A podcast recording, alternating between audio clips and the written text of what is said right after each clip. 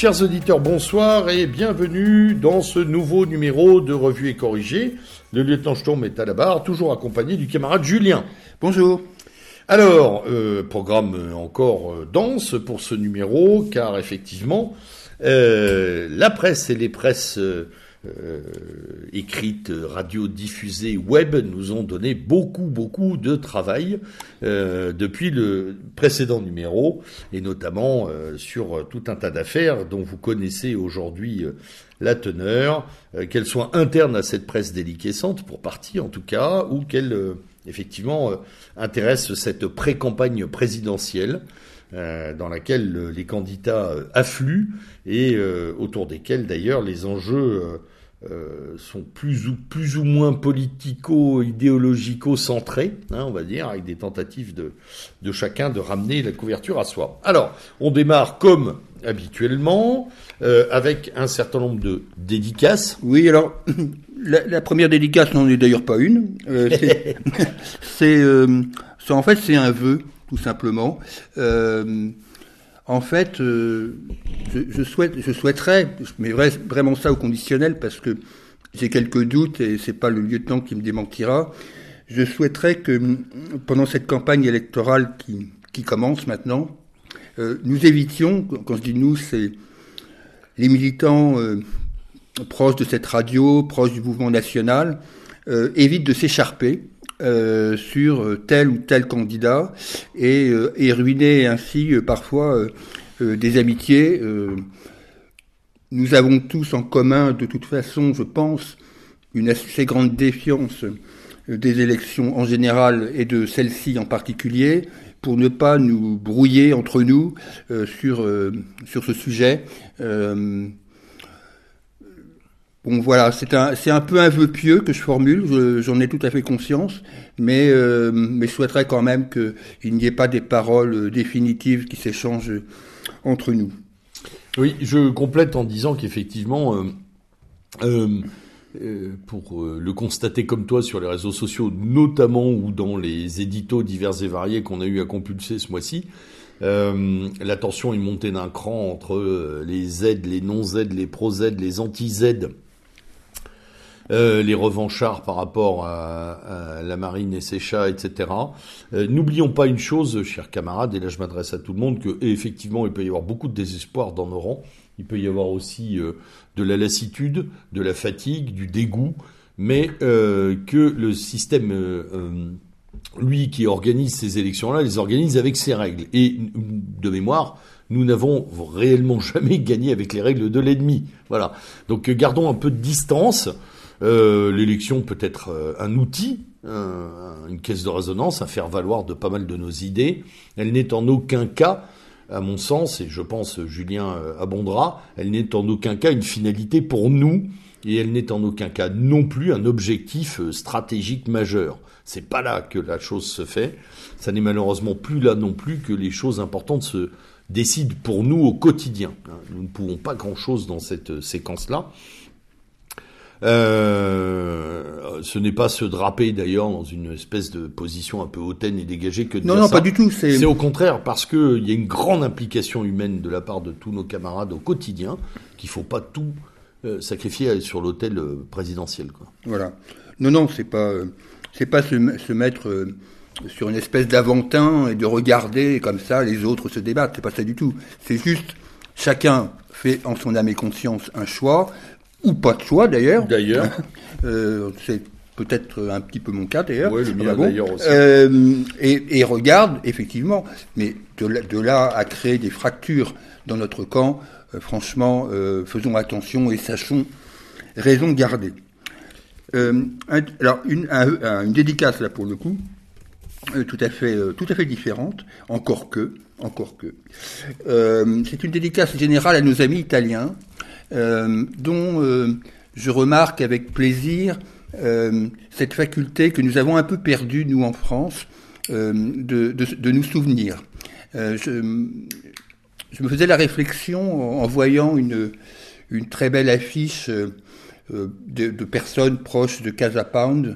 Je crois qu'il y a un, groupe qui s'appelle l'Alcazar à Milan, qui a commémoré le 65e anniversaire de l'insurrection hongroise à Budapest. À Budapest. Je, et j'ai vu d'autres d'autres affiches au fil du temps, en particulier lors, lorsque sont commémorées les, les, les manifestations de, de Berlin-Est en 1953, si ma mémoire est bonne, ou même, bien évidemment, l'immolation de, de Jan Palak à Prague en, en, en, 68, en août 68. Euh, donc, euh, je trouve qu'on a un peu perdu ça en France. Euh, C'était un truc qui était très très fréquent euh, avant la chute du mur de Berlin et qui s'est un peu estompé. Euh, et là, je parle bien évidemment des commémorations liées à des événements extérieurs et non pas à des événements liés à, notre, propre mouvance nationale. Je pense bien évidemment au 7 mai pour le, le, camarade des yeux et ce genre de choses qui sont maintenues, certes. Mais là, je pensais à des événements extérieurs liés à la chute du communisme ou à la contestation euh, du communisme. Et ça, on a, on a arrêté. Euh, c'est peut-être dommage. Euh, voilà. Alors, ça l'est, à mon sens. La, la, commémoration à tout craint est une maladie fatigante aussi du militantisme, hein, où on ne fait plus que commémorer très souvent. Mais il n'empêche que ces dates sont des repères historiques de lutte, notamment pour ne pas perdre de vue que le communisme a été, et pendant très longtemps, et le reste peut-être sous une forme très particulière en Chine, un danger permanent euh, pour nos identités et euh, qu'il a tenté de broyer définitivement, sans y parvenir complètement, on le voit euh, dans les pays de l'Est, hein, heureusement. Mais voilà, il y a eu des gens qui ont eu des attitudes fortes, incarnées, de résistance à cette oppression, et c'est vrai que de les rappeler régulièrement euh, à notre souvenir est euh, aussi un moyen de se rappeler que tout ça, ça n'est pas que du passé, ça a encore des résonances actuelles et euh, les, différentes, les différents avatars de la gauche européenne sont là pour le démontrer. Oui, l'exemple chinois doit, doit quand même être dans nos têtes, sans mmh. tomber dans un, dans un anti-chinoisisme primaire. on doit quand même constater qu'il y a dans les sociétés occidentales aujourd'hui certaines dérives sur lesquelles nous reviendrons, qui s'apparentent quand même un petit peu à ce qui se fait euh, du côté euh, de l'empire du milieu. Oui, d'autant que Xi Jinping depuis deux ans euh, remet un coup de gaz sur le sur le marxisme et sur les fondamentaux du parti. Ah oui, là, clair, hein. il y a une recommunisation de la société chinoise qui est très très forte. Alors je, je finis juste sur cette étape parce que ça m'a permis de découvrir. Alors je le dis pour les pour ceux que ça intéresse, ça m'a permis de découvrir un hymne, l'hymne de la Révolution hongroise, euh, qui s'appelle. Euh, alors, excusez-moi parce que le hongrois c'est pas ma, ma langue Sans blague. de base. c'est déjà euh, une langue pas facile. Ça, ça s'appelle Eleris, Eleris Rakok. Euh, c'est un c'est un très beau chant euh, et donc si vous avez l'occasion de le voir sur YouTube, il est tout à fait tout à fait accessible. Et si vous êtes encore plus pervers, euh, vous pouvez regarder ce même chant chanté par les tribunes des supporters de la Lazio. Mm. Et euh, je ne je ne ferai pas de commentaires particuliers, mais je pense que vous verrez très bien ce que je veux dire en voyant les images. Mm. Voilà. Euh, c'est très esthétique. très esthétique, voilà. voilà. Mais, Assez martial. ça nous, oui, c'est martial, c'est très plaisant. Il faut être honnête, ça c'est de l'hommage. Voilà. Euh, et euh, pour terminer, non, je crois qu'il y en a un...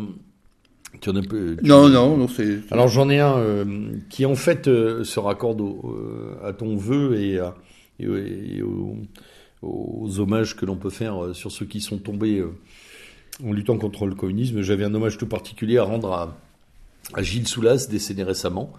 Euh, je tiens d'ailleurs à insister, même si ça peut paraître très matérialiste, il n'est pas mort du Covid comme les réseaux sociaux le laissent croire. il est décédé d'une maladie autre. qui était qui est ce que ce que j'appelle et j'espère qu'il que, ça lui plaira de là où du Valol, euh, ce que j'appelle les sentinelles de l'ombre, les militants acharnés de la cause nationale, euh, non partisans, euh, prêts toujours à aider les camarades, quelles, que soient les circonstances et la proximité idéologique, par une espèce de réflexe magnifique, un magnifique réflexe communautaire de la communauté de combat, hein, et pas autrement. Moi, j'ai connu Gilles euh, sans que ce soit un ami, c'était un camarade euh, plus ancien que moi, qui nous a beaucoup aidé dans nos aventures politiques, qui était toujours là, euh, bienveillant et avec des conseils toujours extrêmement judicieux, qui été là dans les moments plus difficiles, très très très individuellement d'ailleurs, je dirais qu'il m'a même aidé, il m'a trouvé un travail quand j'étais à un moment dans une mauvaise passe. bref, cet homme jusqu'à son dernier souffle, n'a cessé de lutter de manière exemplaire pour nos idées. je pense que c'est une excellente référence euh, que de le saluer euh, pour rappeler à nos camarades l'essentiel. Euh, et que l'essentiel se trouve dans, dans l'engagement de ces hommes-là, et pas tellement dans le dernier canasson à la présidentielle, quoi. Voilà. qui ne sont que des mirages politiques, au contraire de figures militantes qui incarnent le combat. Je suis un peu plus jeune que Gilles Soulas, euh, mais c'est quelqu'un que je n'ai jamais euh, connu, enfin, ou alors nous nous sommes croisés euh, très jeunes. mais c'est quelqu'un dont j'ai toujours entendu parler, en fait. C'est quelqu'un qui est, qui est, c'est ce que tu dis en fait, c'est la régularité de l'engagement. Permanence. alors c'est lié aussi peut-être au fait que parmi mes proches, il y avait des gens qui avaient combattu dans les phalanges chrétiennes et que ce qu'a fait Gilles aussi. effectivement Gilles Soulas lui aussi, bien sûr, a combattu dans les phalanges chrétiennes. Mm. Bien, donc. J'en profite, tiens d'ailleurs, si juste j'en rajoute euh, que normalement nous prévoyons une émission hommage autour de sa personne euh, sur euh, Méridien Zéro. Nous, nous, vous donnerons de plus amples détails. on prépare ça un peu minutieusement. C'est quelque chose qu'il faut, quelqu'un qu'il faudra saluer de manière correcte. Voilà. Très bien. Bon, nous passons maintenant à notre euh, déroulé plus, médiatique, plus médiatique et, plus traditionnel. On va, Alors, avant, là, je voulais commencer de façon introductive parce que ça m'a quand même, et je pense euh, pas mal pas mal frappé les auditeurs euh, de, du débat auquel je vais faire allusion. dire un mot quand même du fact-checking, quoi, parce que hmm. bon, ceux qui ont vu le débat entre Zemmour Mélenchon, entre Éric Zemmour et Jean-Luc Mélenchon euh, ont été quand même témoins euh, en direct de la faillite de ce système euh, de fact-checking qui s'est apparenté au cours de cette émission et, ceci, que ce soit par rapport à Jean-Luc Mélenchon ou par rapport à Éric Zemmour, hein, là je ne fais pas le distinguo, euh, s'est apparenté à un ministère de la vérité. et la jeune femme qui, sur BFM, officiait, en fait, était une, une jolie petite commissaire politique, tout simplement, euh, en charge de, donner, oui, de donner la vérité, euh, une vérité évidemment biaisée quand on pense que, par exemple, dans le cadre de, des affaires dites de, de, la fraude, euh, elle a été ou, ou de l'immigration, elle a été obligée de convoquer Hervé Lebras, dont le moins qu'on puisse dire, c'est qu'il n'est pas exempt de tout reproche, y compris par ses confrères euh, démographes de l'INED. Hein. Donc euh, euh, Michel Tribala a fait des réquisitoires impitoyables, et Michel Tribala n'est pas suspecte d'être une militante d'extrême droite, hein, comme on dit, hein, puisqu'elle vient, elle vient elle-même de la gauche. Donc cette, ce fact-checking qui a été en fait c'est une vieille histoire, hein, le fact-checking, contrairement à ce qu'on pense. Euh, ça commence euh, avant-guerre, euh, avant la première, avant la deuxième guerre mondiale, en, Angleterre déjà. Hein, ça, ça, commence avec cette fameuse, cette fameuse phrase les, commentaires sont libres, mais les faits sont sacrés, et ça, ça commence comme ça, le fact-checking, en fait. Oui, c'est autour de la BBC à cette époque. Hein, et, et du coup, ça a été relancé et, euh, et euh, théorisé.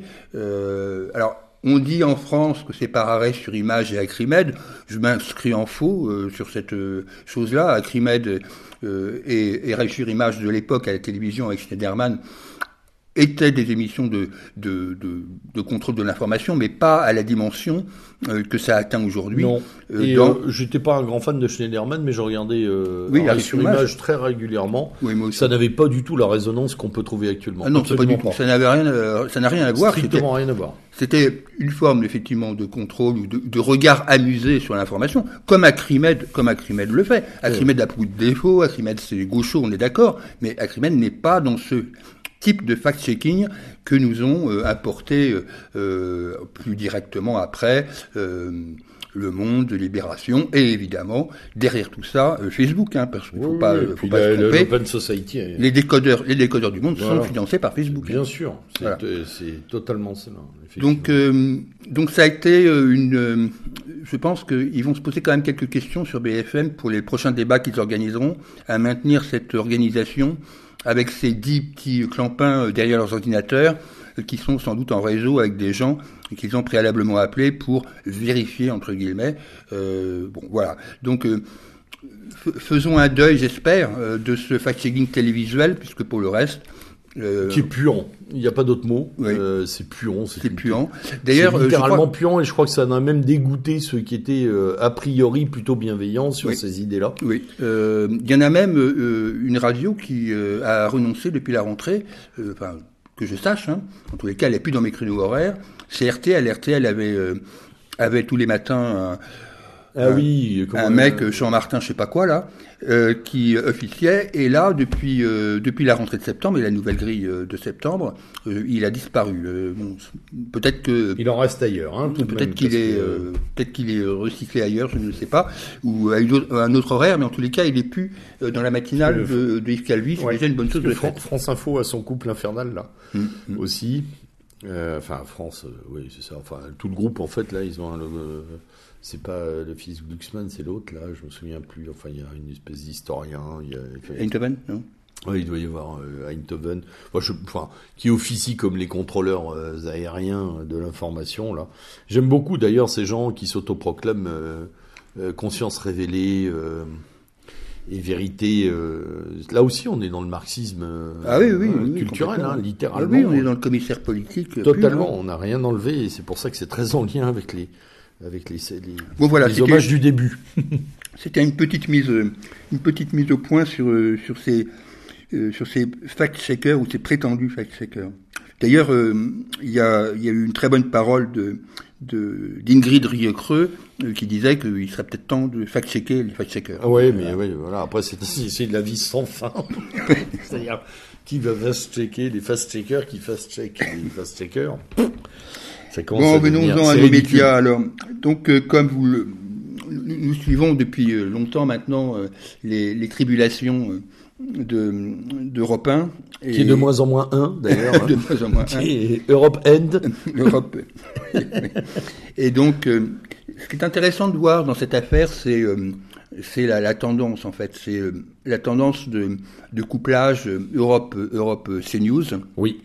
Euh, puisque désormais, euh, quand vous ouvrez la radio à 18h sur, euh, sur Europe, bah, vous tombez sur Laurence Ferrari, qui elle-même est aussi sur CNews à ce moment-là. quoi. Donc, l'image euh, de France Info, justement. et ça, c'est une donnée importante, parce que, euh, parce que là, on a un couplage radio-télé, et en fait, qui est le même que euh, le couplage BFM-RMC, Oui. hein, donc Ouais, télé-radio, et RTL-M6, euh, qui est, on voit de plus en plus de la pub, enfin des, des interactions RTL-M6, c'est Ouais, évident. Et je rappelle quand même à tout le monde que dans quelques mois, M6 et TF1, ça sera la même chose. Oui. Donc on aura une radio RTL qui sera sous l'emprise de ce mastodonte euh, télévisuel. Euh, et là, on arrive à une, extrême concentration. Bien évidemment, ce n'est pas besoin de rajouter que euh, on a le même débat, évidemment, avec les médias dits de service public. Euh, je dis dits de service public parce qu'on se demande ce qui reste de public là-dedans. Oui, et du service aussi. Du service aussi. Ouais. Donc France, Télévisions, quoi bien ça sûr, sert, hein. et France Inter. Oui, effectivement, donc euh, cette, euh, cette hyperconcentration rend d'ailleurs totalement indigeste l'idée même euh, d'une euh, d'un journalisme libre.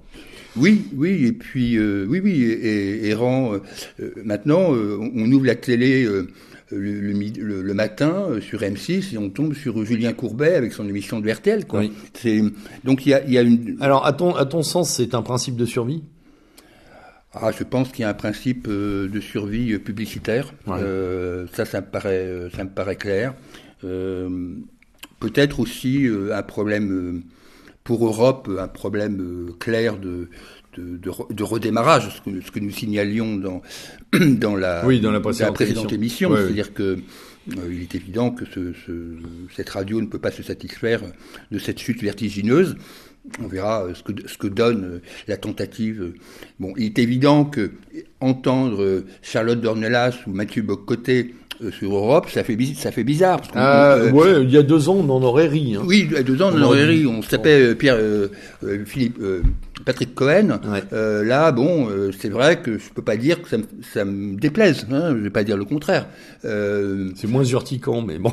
voilà. Bon, maintenant, maintenant, il faut voir comment ça tourne, et puis il faut aussi. Et puis savoir à quoi sert ce, ce remplacement, en fait. Oui, voilà. Tout à fait. C'est toujours la question qu'on doit se poser. À quoi ça sert Et puis ne pas oublier que, je le dis pour mes camarades qui euh, ont regardé euh, CNews pendant l'été où il n'y avait pas, où il y avait pas euh, face à l'info et il n'y avait pas Eric Zemmour, je le dis, attendez, une fois que vous avez enlevé face à l'info, bah, c'est bien gentil, mais le reste c'est la même chose que BFM, BLC, hein. Mmh, mmh. donc voilà quoi. Ça ne remplace rien et voilà, le départ du roi n'en crée pas d'autre. Hein. Exactement. Mmh. Donc ça me permet de dire un mot aussi, évidemment, sur, euh, sur France Télévisions et surtout sur, sur France Info, France Inter. Euh, bon, là, on est. je pense que dans le débat public est arrivée cette idée que ça commence à bien faire, quoi. Mm. Euh, bon, bien sûr, il y a eu cette une, cette une assez violente, mais justifiée, hein, de causeurs en disant, en gros, ça suffit, arrêtons de payer.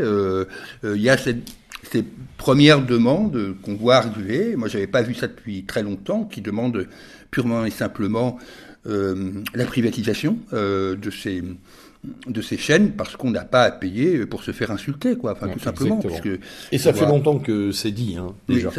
Oui, euh, là, là, on peut remonter sur au moins, allez, 20, 25 ans. Ça fait 20, 25 ans qu'on entend déjà ras-le-bol de payer pour, pour ne jamais la regarder, ne jamais les regarder et se faire insulter en plus à distance.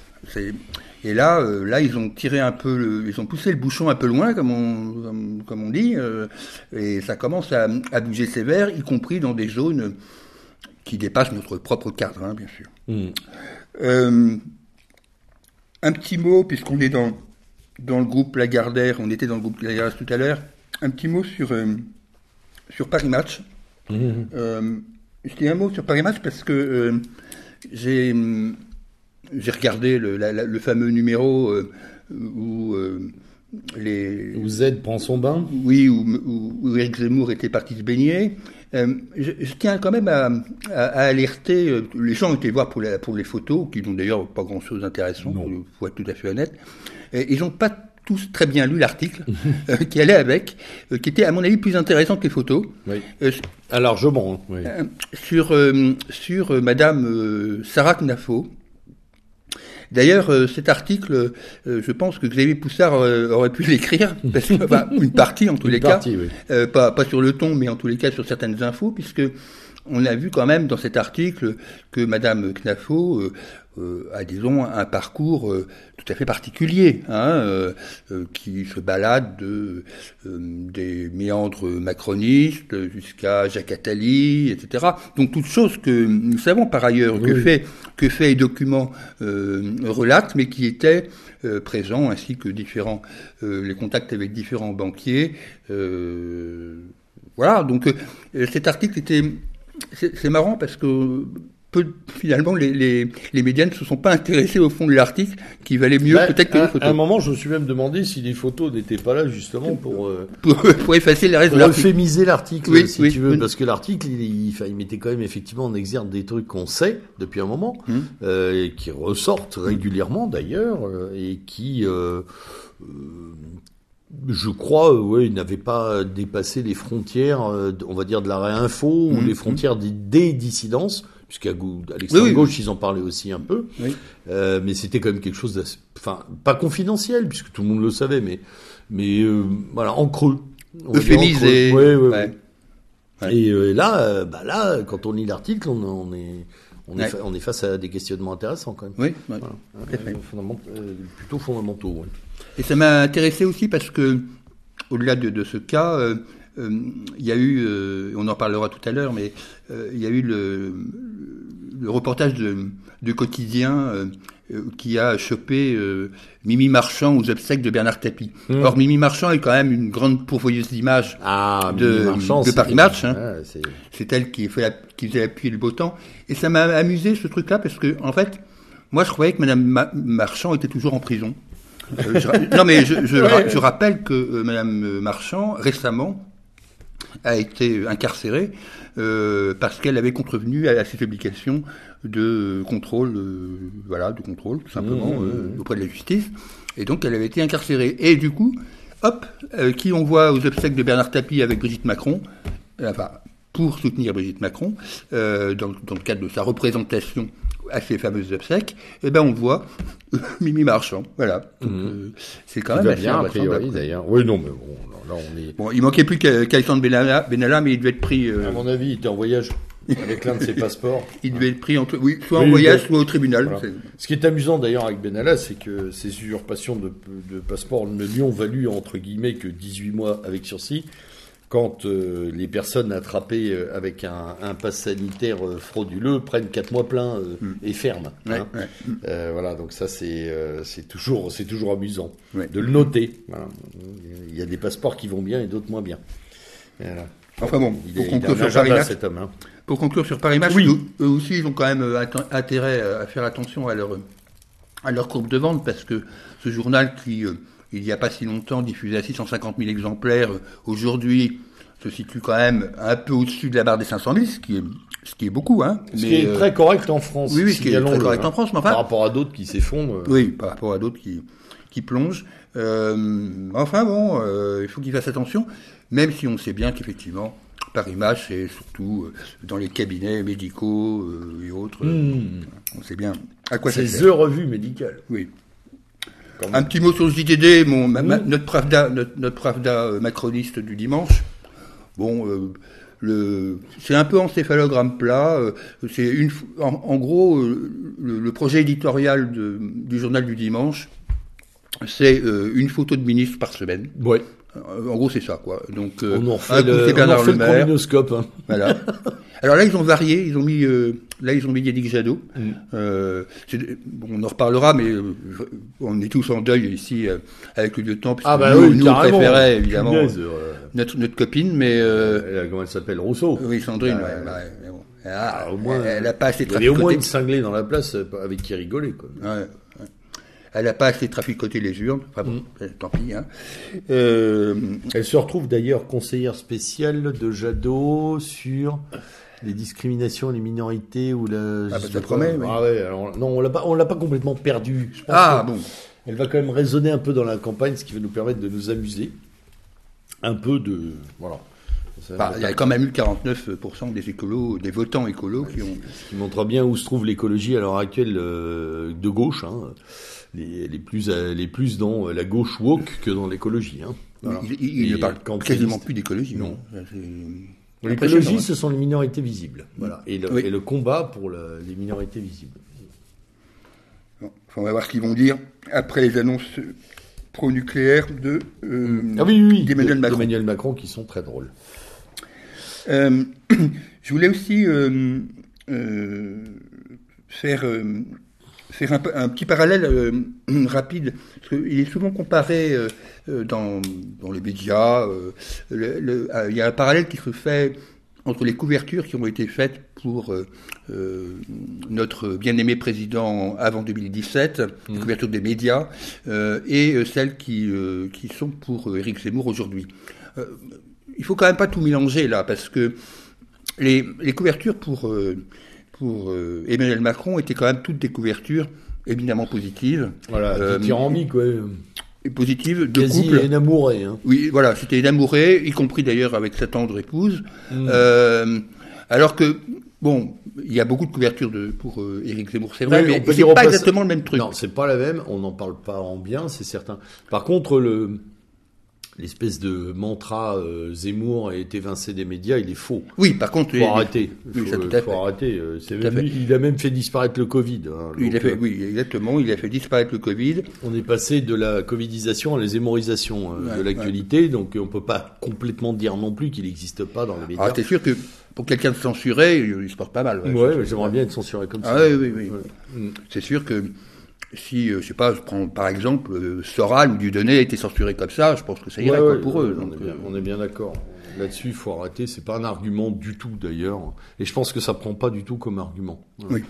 Mais enfin, ce que je veux dire, c'est que la nature des Oui. euh, n'est pas la même. N'est pas la même, ça c'est certain. C'est quand même pas euh, tout confondre. Par contre, le- l'écho communicationnel sera est aussi fort. Ah oui, oui. Ça c'est certain. On a Donc voilà ce que nous avions euh, à dire. Euh, bien évidemment, vous avez tous remarqué ce qu'on vient d'évoquer, c'est-à-dire que euh, le, le- le Covid, à part, depuis un mois à peu près, euh, euh, a disparu. Alors c'est décidément un virus de l'anthropocène parce qu'il est très discipliné sur l'agenda médiatique et Ouais. politique. hein, Ouais. Euh, Il fait vraiment attention. Ah oui, non, puis il obéit aux journalistes euh, de manière assez assez franche. D'ailleurs, ce qui permet aux journalistes d'éviter de parler des chiffres que notamment Santé Covid France a sorti sur le nombre réel de, de morts, euh, qui continue les d'ailleurs les journalistes à parler de chiffres absolument déments, 100 000, 100, etc. Alors que Santé Covid France sur un an, mars 2020, mars 2021, euh, toutes causes confondues, parle de 41 000 morts. Voilà, on s'approche euh, des niveaux de la grippe euh, asiatique de 68, on s'approche euh, d'épidémies très lourdes, mais euh, pas euh, conséquentielles, ou en tout cas pas apocalyptiques, euh, où les 500 ou 600 000 morts prévus, on est très très loin de ça, avec un ratio de morts qui est très élevé dans les populations les plus âgées. Je rappelle que officiellement, donc pour Santé Covid France, le Covid a tué 5 enfants, dont 4 qui étaient en comorbidité lourde. Voilà. Euh, donc on, on est là aussi, ça évite de dire que bah, finalement tout ça a été très gonflé. Hein. Ça pourra même permettre de faire vacciner les plus petits alors qu'il n'y a aucun Ouais. intérêt à le faire. Euh, et le pass sanitaire, lui, continue sa vie le pass propre. sanitaire, lui, lui, tout Ah, va bien lui, pour lui. euh, lui, par contre, il est, euh, sa normalité est désormais entérinée, euh, et notamment par la sphère journalistique qui explique, euh, mais ça c'est mon coup de gueule de tout à l'heure, pourquoi il doit continuer, euh, pour des raisons profondément banales. D'ailleurs, ce qui nous fait dire, Julien, à moi et souvent aux camarades de la rédaction, que évidemment, comme beaucoup d'autres le pensent, qu'il n'a rien de sanitaire et tout de totalitaire. Voilà. Euh, oui, effectivement, au revoir Covid, enfin éclipse Covid depuis un mois. On a une éclipse Covid. Alors Ouais. elle reviendra peut-être à l'hiver, parce qu'il y aura, Oui, il reviendra sans doute à l'hiver ou euh, quand, euh, quand on en aura besoin. quand quand on en aura besoin. Voilà, c'est ce qu'on peut dire. Alors, reviendra. les Britanniques d'ailleurs, hein, qui nous en reparlent, et on nous reparle de la relance du virus euh, au Royaume-Uni là depuis 24 heures. Je- J'essaie de savoir pourquoi en fait. Mais- voilà, parce que les courbes de mortalité n'ont pas évolué, mais a priori la contamination et c'est quand même le truc le plus important de la planète aujourd'hui. hein. Voilà. Euh, Mais on verra si ça arrive, par exemple, je sais pas, si ça arrivait en mars, par exemple, juste avant les élections ouais, présidentielles, et que, mal. ah mon Dieu, il faut absolument avoir recours au vote par correspondance, parce que sinon, euh, Oui, parce que, oui, voilà, chers Ouais. auditeurs, euh, Ouais. vous y irez quand même, vous y aurez droit, à mon avis. Enfin, moi, c'est ma conviction. Ça, plus la, la liquidation de l'argent physique, euh, oui, euh, ça, ça, ça va contribuer à cette fluidification euh, totale du système qui permettra euh, d'imposer euh, un autoritarisme libéral. D'ailleurs, ça, ça m'amuse d'ailleurs parce que cette histoire de, je change un peu de sujet, mais Mm. disparition de l'argent physique, parce que quand euh, Pierre Jovanovic avait sorti l'affaire il y a à peu près un- euh, deux ans, Ouais. Le Monde avait répondu en disant euh, la fake news, la fake news. Ah Or oui, aujourd'hui, oui, oui, oui. aujourd'hui, mais les instances euh, les plus officielles ne se cachent pas de. Non, non, absolument pas. C'est même programmé. On en avait parlé euh, dans plusieurs panneaux actus sur Méridien Zéro de cette problématique de la disparition de l'argent physique, euh, pour laquelle d'ailleurs on donnait une horizon, un horizon pardon d'une quinzaine d'années. Mais là, le programme européen de, de fluidification, enfin de voilà, d'argent flux. euh, euh, numérique euh, a pris un, un sacré coup d'accélération puisque euh, d'accélérateur pardon puisque je crois qu'on parle de 3 4 5 ans max hein, Mm. avant euh, avant la disparition de la monnaie euh, papier et euh, métallique. Enfin, j'espère que quand ça arrivera, les gens prendront conscience que il suffira euh, simplement d'intervenir sur sur la carte pour que les gens soient totalement privés de. Ouais, mais je pense de que moyens d'existence. puisque le pass sanitaire est là pour leur dire que de toute façon tout peut être bloqué et Ouais. comme ils s'y sont rendus Mm. à ce pass sanitaire, évidemment que maintenant euh, tout va être normalisé ou en tout cas même la peine sera subie. Euh, bon, nonobstant les conditions économiques et ça euh, c'est aussi un enjeu très très fort. Euh, Bien. Bien. Euh, donc euh, ensuite, euh, tu voulais dire un petit mot, puisque le Covid a disparu, d'un bouquin Divisio, Boumo, Bégodeau. Ah oui, oui, oui, oui, oh, oui, oui, je voulais Ah parler. oui. Eh oui, J'allais oublier, j'allais oublier. Je, je voulais parler en fait de non de, de, la, de, de la chaîne, de la chaîne Livre Noir, qui en est maintenant, ça bien 40, 50 euh, entrevues. Euh, et euh, bon, cette chaîne, si j'ai bien compris, euh, a été constituée par euh, un- des gens proches de Marion Maréchal. hein. Si, si j'ai bien tout compris. Et euh, je suis euh, très agréablement surpris. Euh, non pas par le format, puisque le format finalement euh, est, euh, est très comparable à celui C'est assez classique finalement Oui, sur un oui, oui. média. euh, Bon, ils ont un peu repris ce que faisait Thinkerview, quoi, tout simplement, avec, avec, à mon avis, deux, deux, deux qualités supérieures. D'abord que le, le, le présentateur euh, est beaucoup moins désagréable que celui de Thinkerview, parce que. Thinkerview, je dis pas qu'il il est pas intelligent, mais il, il a une façon de, de se mettre en scène tout en n'étant pas en scène qui est assez désagréable. Enfin, Ça le rend un peu Ça, c'est mon avis insupportable, personnel. il faut être Oui, non, mais moi je le partage, il est un peu insupportable au bout d'un moment. Ouais. Ça gêne Et- le débat d'ailleurs. Alors, ça ne veut pas dire que Thinkerview n'invite que des, que des clampins, c'est pas vrai, euh, il y a eu des interviews intéressantes. Hein. Euh, mais euh, ce que je hum, trouve bien chez Livre Noir, c'est qu'ils ont réussi à inviter des gens euh, qu'on n'attendait pas forcément sur cette chaîne.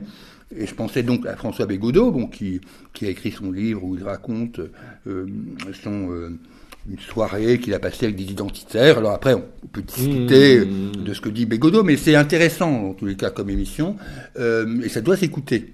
Il y a eu cette intervention tout à fait récente de, de François Divisio qui explique son parcours et, et son, son parcours d'avocat pour auprès pour les la cause liée à la santé, enfin à la santé Oui. publique, et puis euh, tout récemment euh, l'intervention de François Boulot, donc qui était le porte-parole des Gilets jaunes sur Rouen, euh, qui est devenu un porte-parole plus national, puisque Avocat lui aussi. avocat, semble. tout Oui, à fait, oui. avocat, euh, avocat du, du droit du travail. Oui. euh, euh, il intervenait souvent au prud'homme à Rouen, euh, et qui, a- qui explique euh, un peu son, sa vision des choses, ce qu'il a retiré lui personnellement euh, de cette aventure avec les Gilets jaunes, et pourquoi aujourd'hui il, euh, il euh, se met en retrait de en retrait de la vie publique et essaye d'agir à son propre niveau. Donc c'est intéressant. Enfin, Après, on peut ne pas être d'accord. Il y a un petit côté. Non, mais ça donne au moins à réfléchir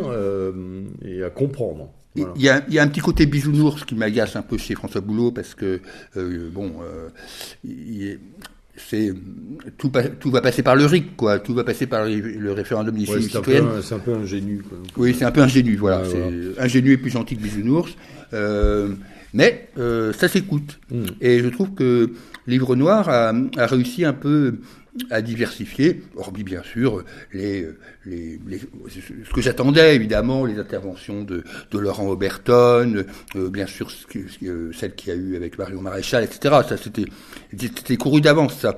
Mais, mais ces trucs un peu en dissonance, Mmh. intelligents, Mmh. euh, d'opposition intelligente par rapport à ce que nous pouvons euh, penser, ça, ça vaut le coup d'être écouté. Ouais, avec de l'idée, quoi. Voilà. Et C'est d'ailleurs presque ce qu'ont reproché euh, nos serpillères journalistiques au débat euh, euh, Zemmour-Mélenchon, hein, où tout le monde s'attendait à gants de boxe et euh, écran d'arrêt.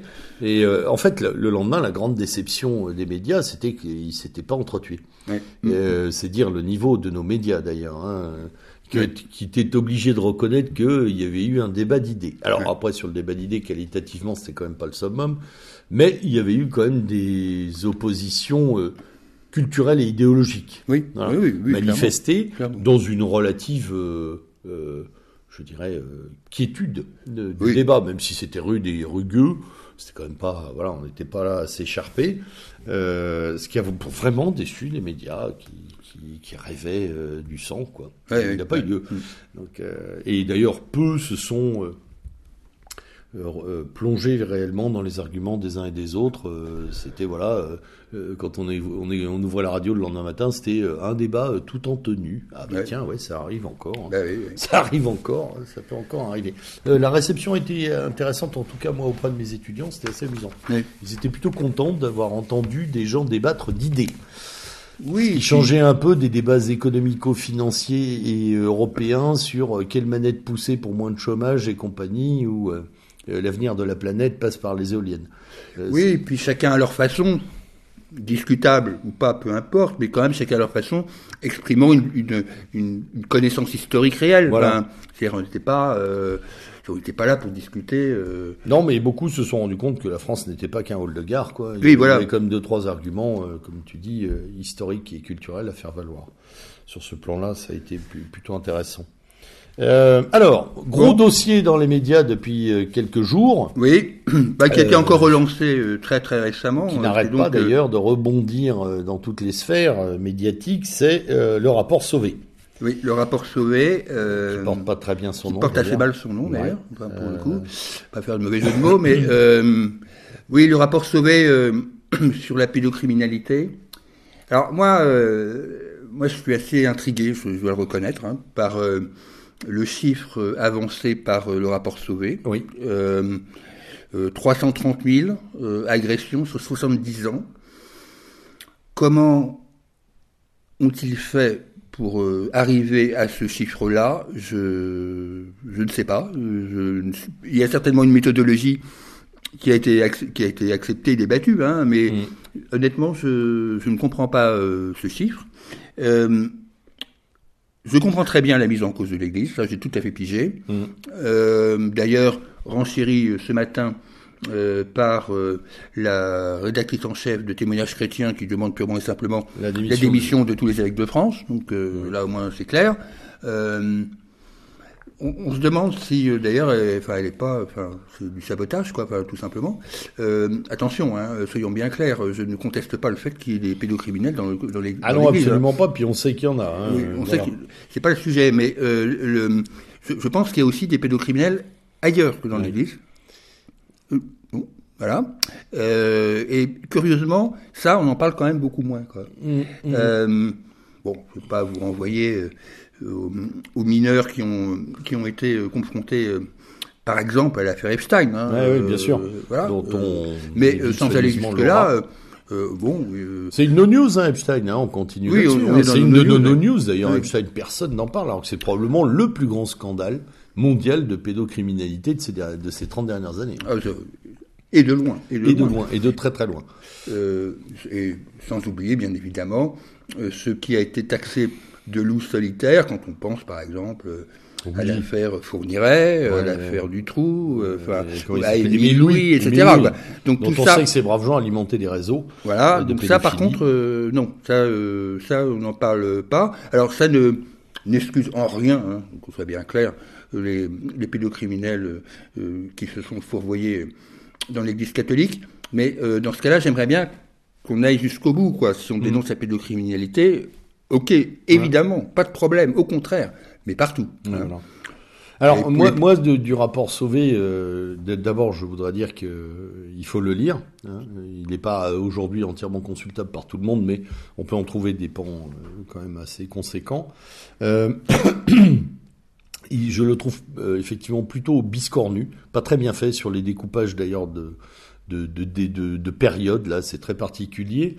Euh, la seule chose qui me semble censée, enfin la, chose qui me semble censée dans ce rapport, c'est euh, évidemment la mise euh, au jour des méthodes de, on va dire quoi, allez, de d'extinction des scandales, voilà, cette espèce d'omerta, de déplacement des pédocriminels sur d'autres zones euh, liées à l'institution euh, ecclésiale en France, et ça c'est très très condamnable, je pense. Hein, euh, voilà, euh, au lieu de dire dehors, c'est va ailleurs, va ailleurs et recommence quoi en fait. Mm. Hein. Voilà, il y a des gens qui ont pu mener une carrière pédocriminelle de 40 ou 50 ans au sein de l'Église, qui est quand même effroyable. Mais on l'a vu déjà aux États-Unis, mm. on l'a vu au Canada, on l'a vu en Irlande, au Chili et au Chili, c'est mm. exactement les mêmes méthodes à chaque fois. Euh, méthodes qui d'ailleurs ne sont pas l'apanage du clergé. Hein. Euh, les autres euh, religions en font autant. Je vous renvoie ici à un très très gros reportage absolument absolument effroyable sur la pédocriminalité chez les juifs hassidim. Qui date d'il y a deux ou trois ans, d'une ancienne victime qui a enquêté pour, sur cette pratique quasi institutionnalisée.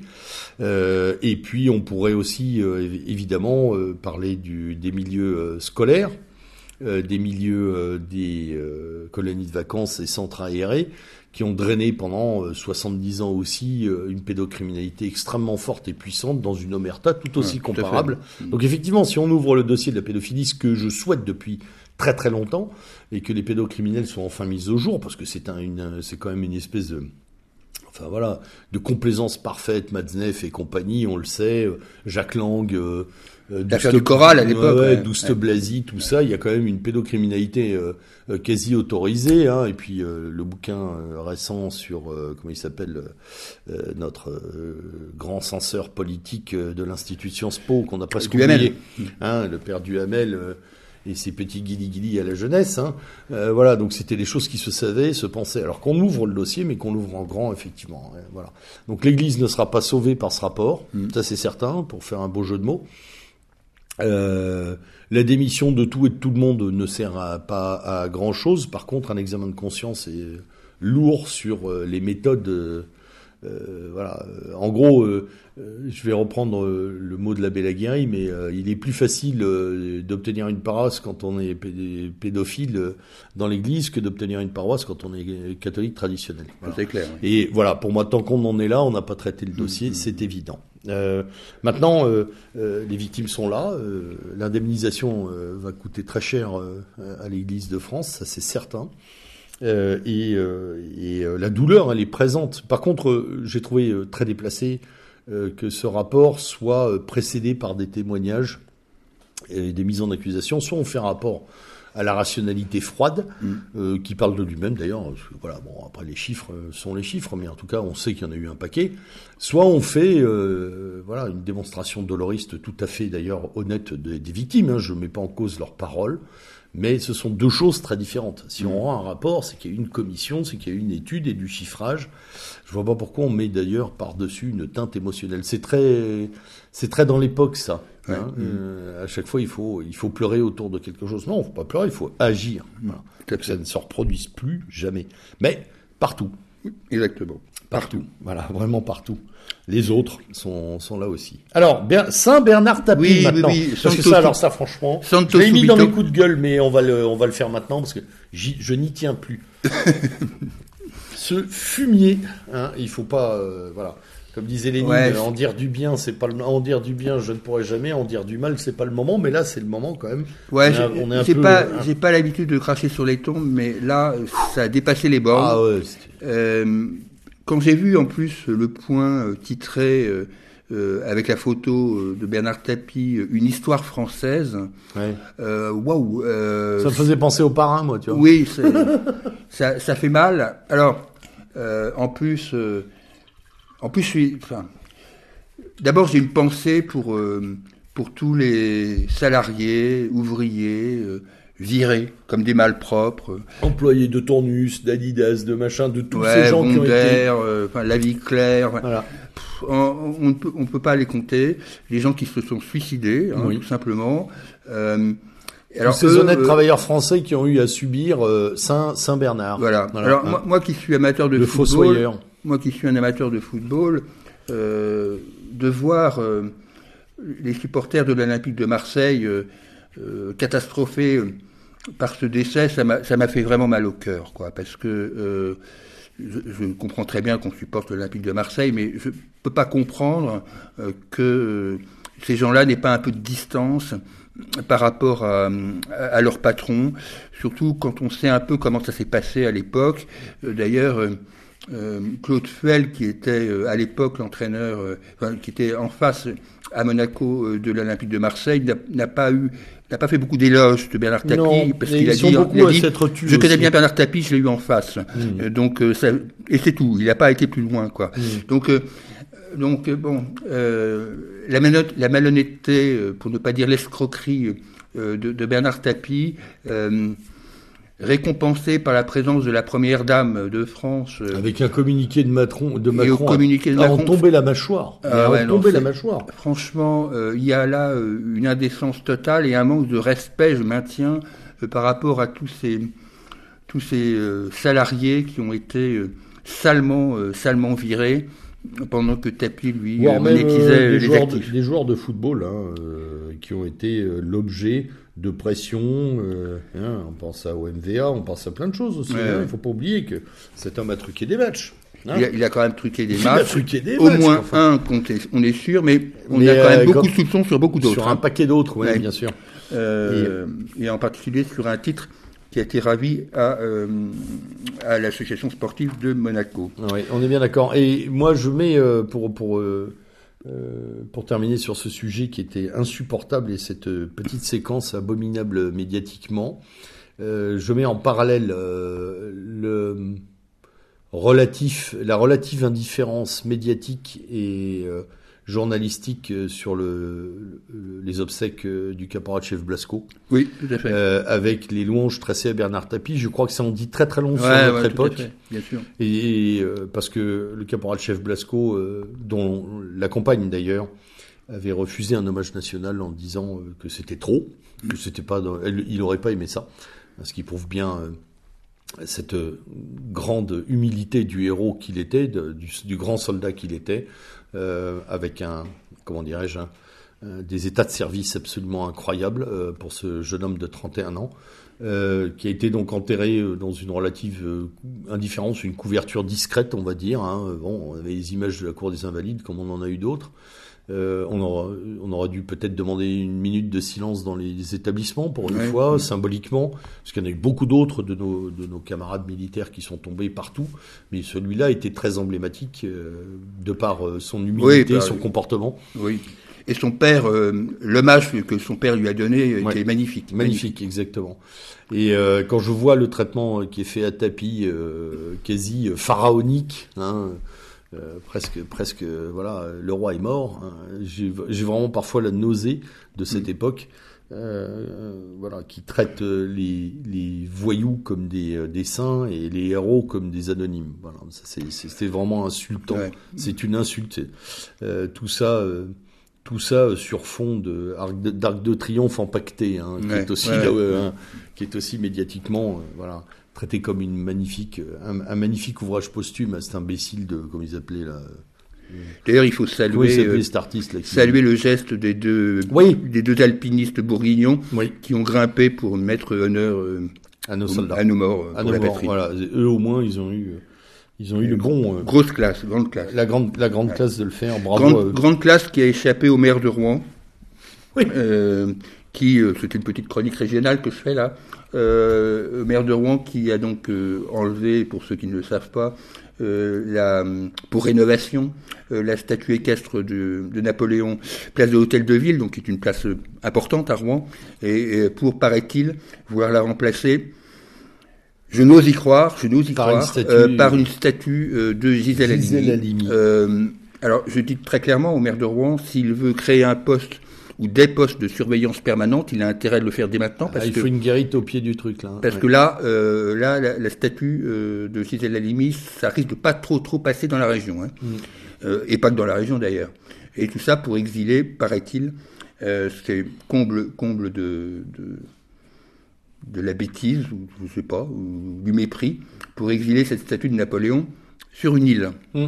Ce qui est assez euh, assez curieux Oui, comme oui. hommage. Oui, oui, oui. Euh, une île qui a dans Rouen qui s'appelle l'île Lacroix. Voilà, elle s'appelle pas Sainte-Hélène, mais Elle s'appelle pas Sainte-Hélène ni l'île d'Elbe, mais euh, voilà. Encore que ça, ça pourrait bien être l'île d'Elbe parce qu'il serait capable de revenir à un moment ou l'autre. Enfin, je l'espère. C'est le statut de Napoléon. Ouais. Euh, Voilà, c'était- euh, N'oublions pas d'ailleurs que Gisèle Halimi, pour ceux qui euh, la connaissent moins, puisque ça a été quand même la grande avocate euh, de la- de l'émancipation euh, entre guillemets féminine, Gisèle Halimi, quand elle parlait de son de sa jeunesse, hein, donc c'est une une jeune fille euh, issue d'une famille juive séfarade vivant au Maghreb, comme Zemmour d'ailleurs. Sauf qu'elle, elle expliquait euh, la présence française en parlant en permanence de l'occupant. hein. Oui. Je vous rappelle que cette brave dame a, ensuite pris le bateau avec les félagas aux fesses Hmm.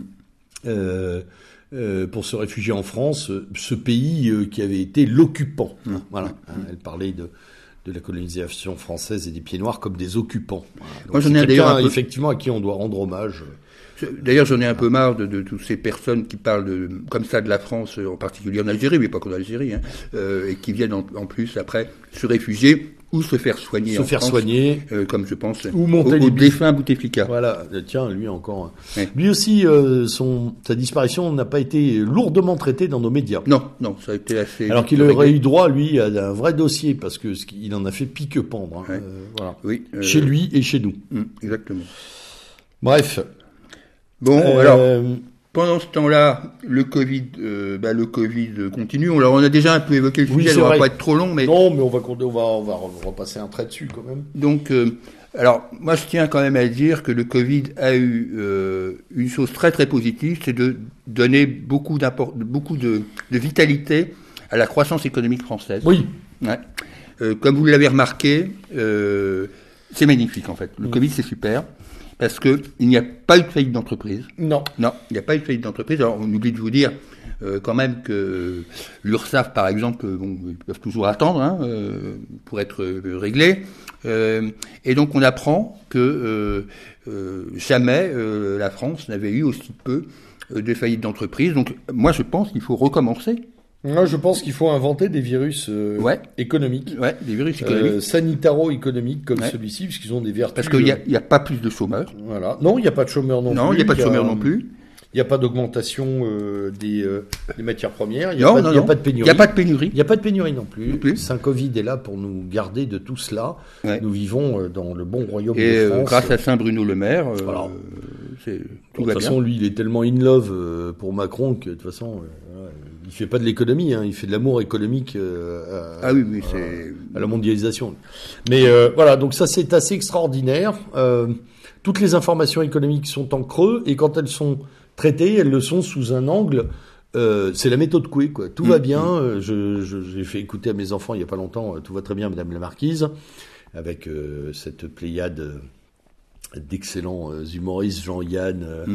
euh, comment il s'appelait là, le, le, le chansonnier. Enfin bref, il y a, il y a- il y a tout un tas de monde. Prébois, il y a toute la clique là. Euh, c'est exactement ça. Mm. Voilà. Dans les milieux économico-financiers, tout va très bien, Madame la Marquise, sans parler de- euh, évidemment des dégâts causés initialement qui font que le rattrapage aujourd'hui n'est qu'à peine un début de rattrapage et pas du tout une sortie de crise. Mais on nous la vend comme telle, Ouais. ce qui présage stri- strictement rien de bon quand on voit que l'inflation est déjà à 4%. Oui. euh, Avec- En plus, euh, là, on a, il y a vraiment un problème de, de- de- de mode de calcul euh, de l'INSEE sur, la, sur la hausse des prix. Enfin, il suffit d'aller faire ses courses. Il ouais. suffit de connaître le montant des loyers. Je rappelle quand même que dans l'indice INSEE, les loyers euh, pèsent pour 11% euh, du budget des ménages. Alors qu'on sait tous bien que euh, une banque ne prête pas euh, euh, à partir du moment où vous avez, vous pouvez pas assurer 33%. Quoi. Bien sûr. Donc, enfin, on est dans une aberration dans ce dans ce mode de calcul qui est hallucinant. Alors, ils Alors- sont quand même bien obligés de reconnaître que ça que l'inflation monte quand même un peu partout, Oui. en Europe et dans le monde d'ailleurs, Ouais, parce qu'aux bien sûr. États-Unis c'est tout à fait le cas. C'est hein. assez violent. Et Alors, je n'ose même pas parler du prix de l'essence. hein, parce oui, qui est là, 10 euh, centimes au-dessus de ce qui avait fait sortir les gilets jaunes euh, des, des, des campagnes. hein. Mais tout va bien. euh, vivement le prochain Alors, je, confinement. je pense qu'effectivement, le Covid a modélisé une typologie de, même pas d'information, de relais de vérité, en fait. C'est-à-dire qu'on est sur le même schéma que le Covid. Le Covid, c'est ça et pas autre chose. Mm. Et l'économie aussi, c'est ça va bien et c'est pas autre chose. Voilà. Alors, c'est marrant parce que dans mon travail, je côtoie quand même quelques, euh, quelques responsables et chefs d'entreprise. euh, qui me disent exactement l'inverse, euh, qui ne dorment plus, euh, qui sont au bord euh, du précipice et qui me parlent de pénuries qui vont arrêter des chaînes de montage, de, de manque de matériel qui vont stopper des chantiers. C'est marrant, hein, j'ai pas tout à fait le même son de cloche. Je vois des gens extrêmement soucieux, très très inquiets euh, sur un avenir à six mois, euh, qui se plaignent continuellement du fait qu'un container en partance de Chine coûte 10, 11, 12 fois plus qu'avant la crise. Hein. On est passé de 1000 et quelques euros à 10 000, 12 000 euros. Que les États-Unis sont prioritairement euh, servis tout le temps. Ça veut dire que tous les containers sont à l'heure actuelle aux États-Unis et pas en Europe. Nous sommes un marché de, de seconde zone, euh, achalandé en second, en, en second tour, on va dire. Hein. Ce qui d'ailleurs fait réfléchir sur la guerre, euh, la, la guerre ou la pseudo-guerre hein. sino, sino-américaine. Euh, moi, j'y vois plutôt, euh, en, en, en sortie, euh, on va dire en sortie de première phase Covid en tout cas, euh, de cette séquence, j'y vois plutôt euh, la manifestation claire et nette de, de, la, de la bascule définitive du capitalisme sur la zone euh, asiatico-pacifique. C'est terminé. Bon, la thalassocratie américaine a cette capacité de se tourner d'un océan à un autre. Nous, non. Ouais. mm, mm. Nous, on est cuit là-dedans. Et on commence à voir qu'on est cuit, justement, parce que les mêmes simples emballages pour euh, les produits de première nécessité n'arrivent plus en Europe. Voilà. On peut même plus emballer de la nourriture ou emballer des pommes. C'est plus possible. Voilà. Donc, euh, Sans parler de, toutes les, de tout ce qui a trait au bricolage et autres qui. Complètement, complètement. Le bois, le prix du bois, Ouais. euh, le- les, les- les- les matériaux de montage, euh, les, euh, les semi-conducteurs qui paralysent une. Oui, grande oui, partie oui. euh, de nos constructeurs automobiles, etc. etc. Des- Ah, quand, quand le sacro-saint iPhone euh, 24 euh, pourra plus sortir, Ouais, ouais, mais ça va. ça- c'est, euh, il y aura- avant, à mon avis, d'autres problématiques. euh, ouais. Je pense qu'on va se prendre deux, trois petites choses bien réelles, comme disait Guillaume Fay, hein, le principe de réalité, euh, la convergence des catastrophes, elle, elle peut être là. Voilà. Sans les être- faits sont têtus, comme disait l'autre. hein. Alors, justement, euh, puisqu'on ne parle pas de tout ça, on parle d'autre chose en ce moment en France, et, et on parle beaucoup des élections présidentielles, mon cher. Eh oui. Alors, il faut reconnaître que C'est ça a mis du temps. Ah oui, mais alors ça a bien démarré depuis. Oui, mais, mais là, c'est parti.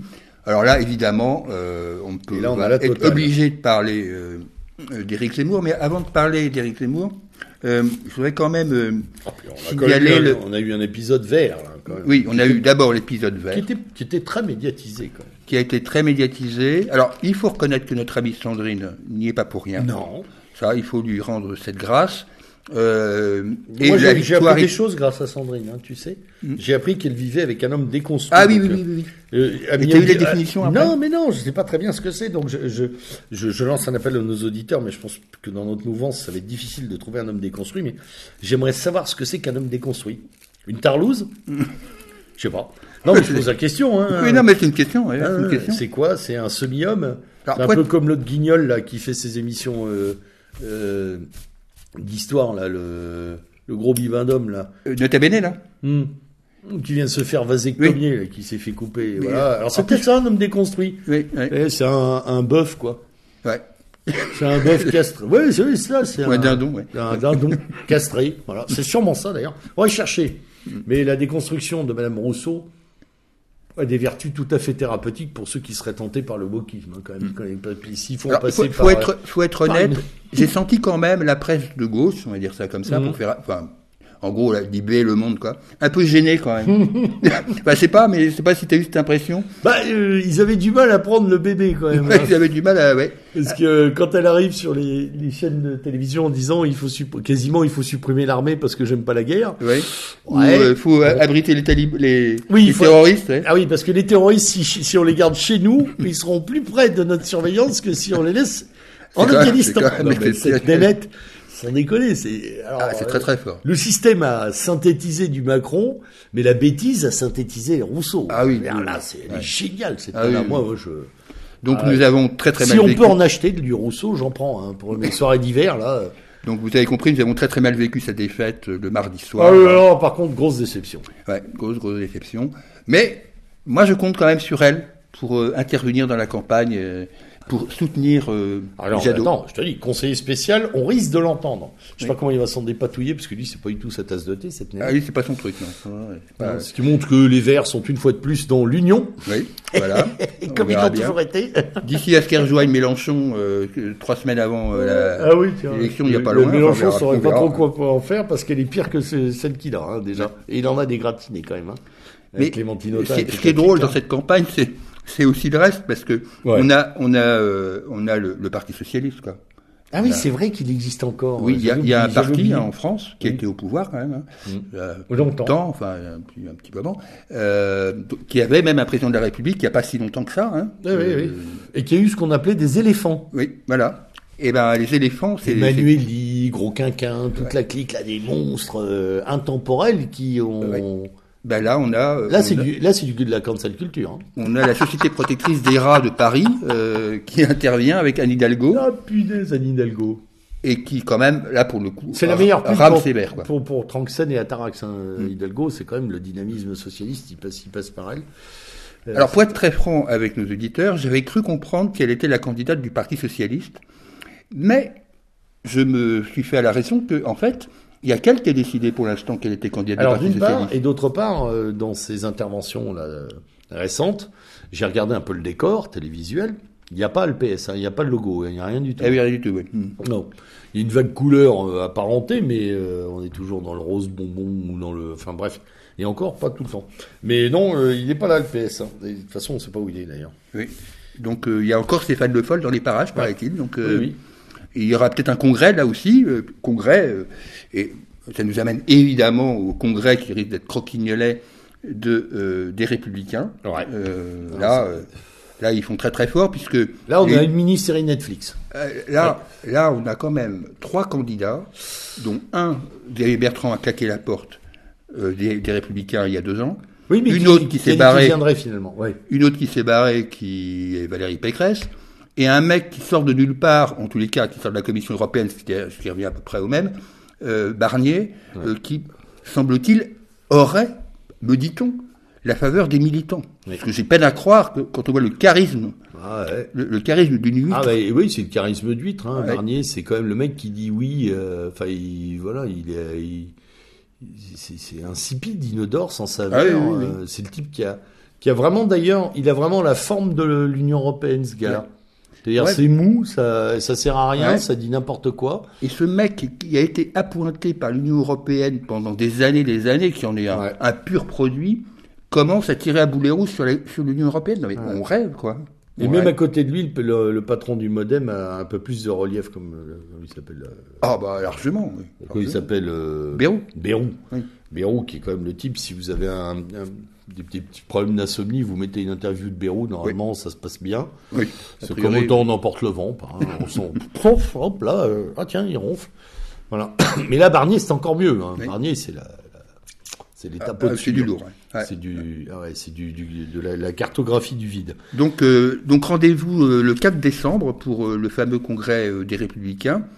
La presse va cer- certainement se faire un plaisir d'enquêter Ah sur oui. un truc où le seul intérêt de savoir lequel. C'est le euh, rassemblement pour rien, ça. Oui, oui. Voilà, parce qu'ils sont tous désunis.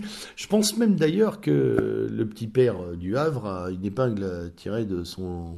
Ah oui, oui. Quoique son parti, là. Il y a eu aussi un congrès d'ailleurs, il faut qu'on Oui, en oui, parle. le là. congrès de Horizon. Horizon. Alors, Horizon, vous savez, c'est la ligne qu'on n'atteint jamais. Bah, Voilà. C'est à peu près ça avec Edouard Philippe.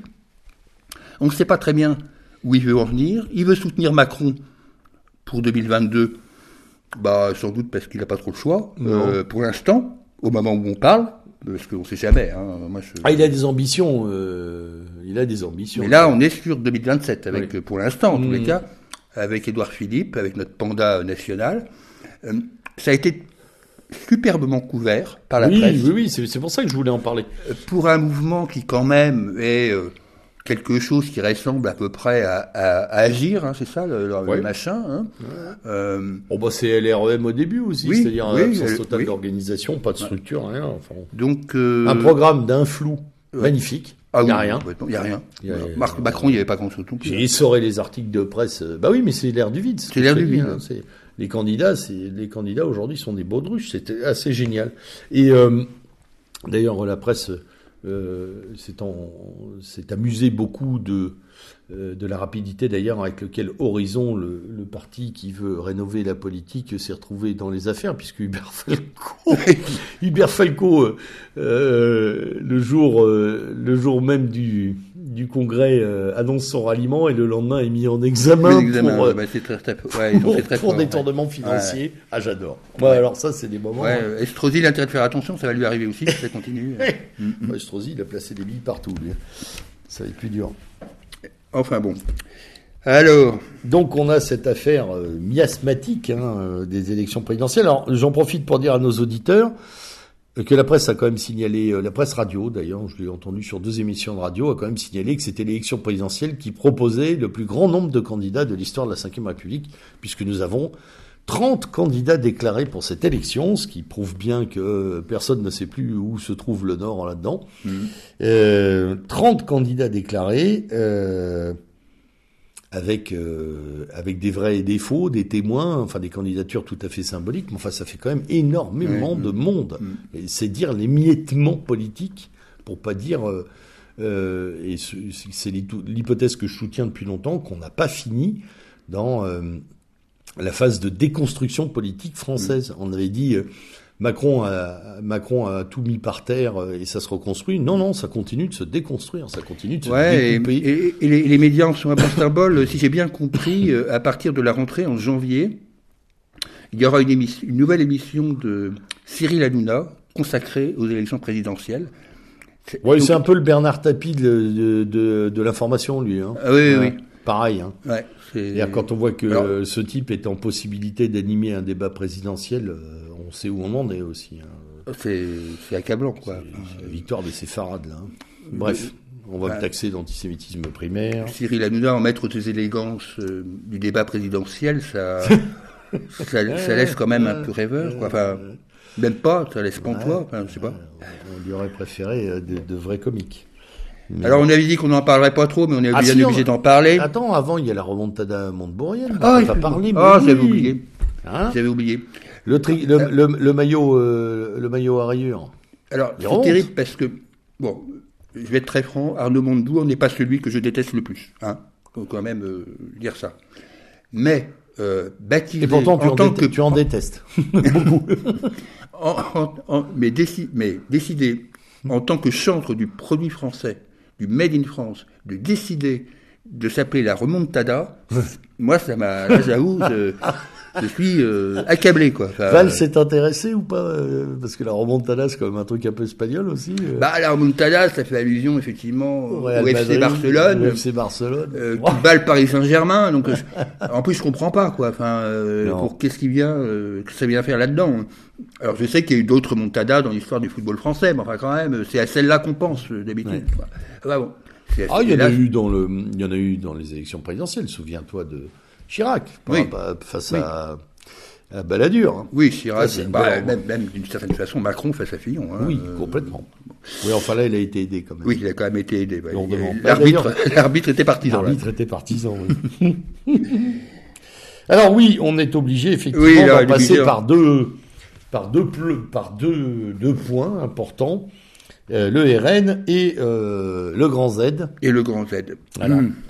Euh, effectivement, là, on a du lourd, on a deux chapitres euh, bien bien compliqués à traiter. Oui. Que la presse, qu'on a dit tout à l'heure. que la presse traite euh, d'ailleurs euh, non sans plaisir, hein, jouant de la montée de l'un sur la déliquescence de l'autre, ce qui n'est pas non plus une attitude très intéressante sur le plan de la politique mm. hein, et du sens politique que devraient avoir les éditorialistes politiques, hein, qui, qui, comme chacun sait, ne font ne font que critiquer et jamais penser. Euh, bon, on nous parle de vase communicant.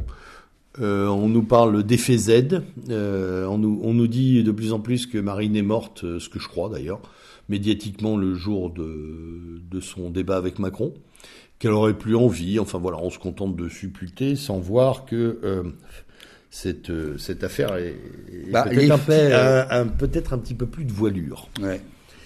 L'effet vaste communicant, euh, pour être très honnête, dans une fédération que je connais bien, euh, je la constate, hein. hmm. euh, tout simplement, et pas sur des, électeurs de base, mais sur des gens qui ont au moins manifesté leur sympathie, voire plus, pour le Front National de l'époque et les débuts du Rassemblement National. Euh, c'est peut-être une question intéressante, ça d'ailleurs. Euh, ce sont les, structures encadrantes et les gens historiquement militants qui bougent. Ouais. On ne sait pas ce que vont faire les électeurs. Ouais. C'est moins évident pour l'électorat. Ouais. Tout à fait. Donc, euh, moi, je n'accorde pas plus de, choses que ça au sondage.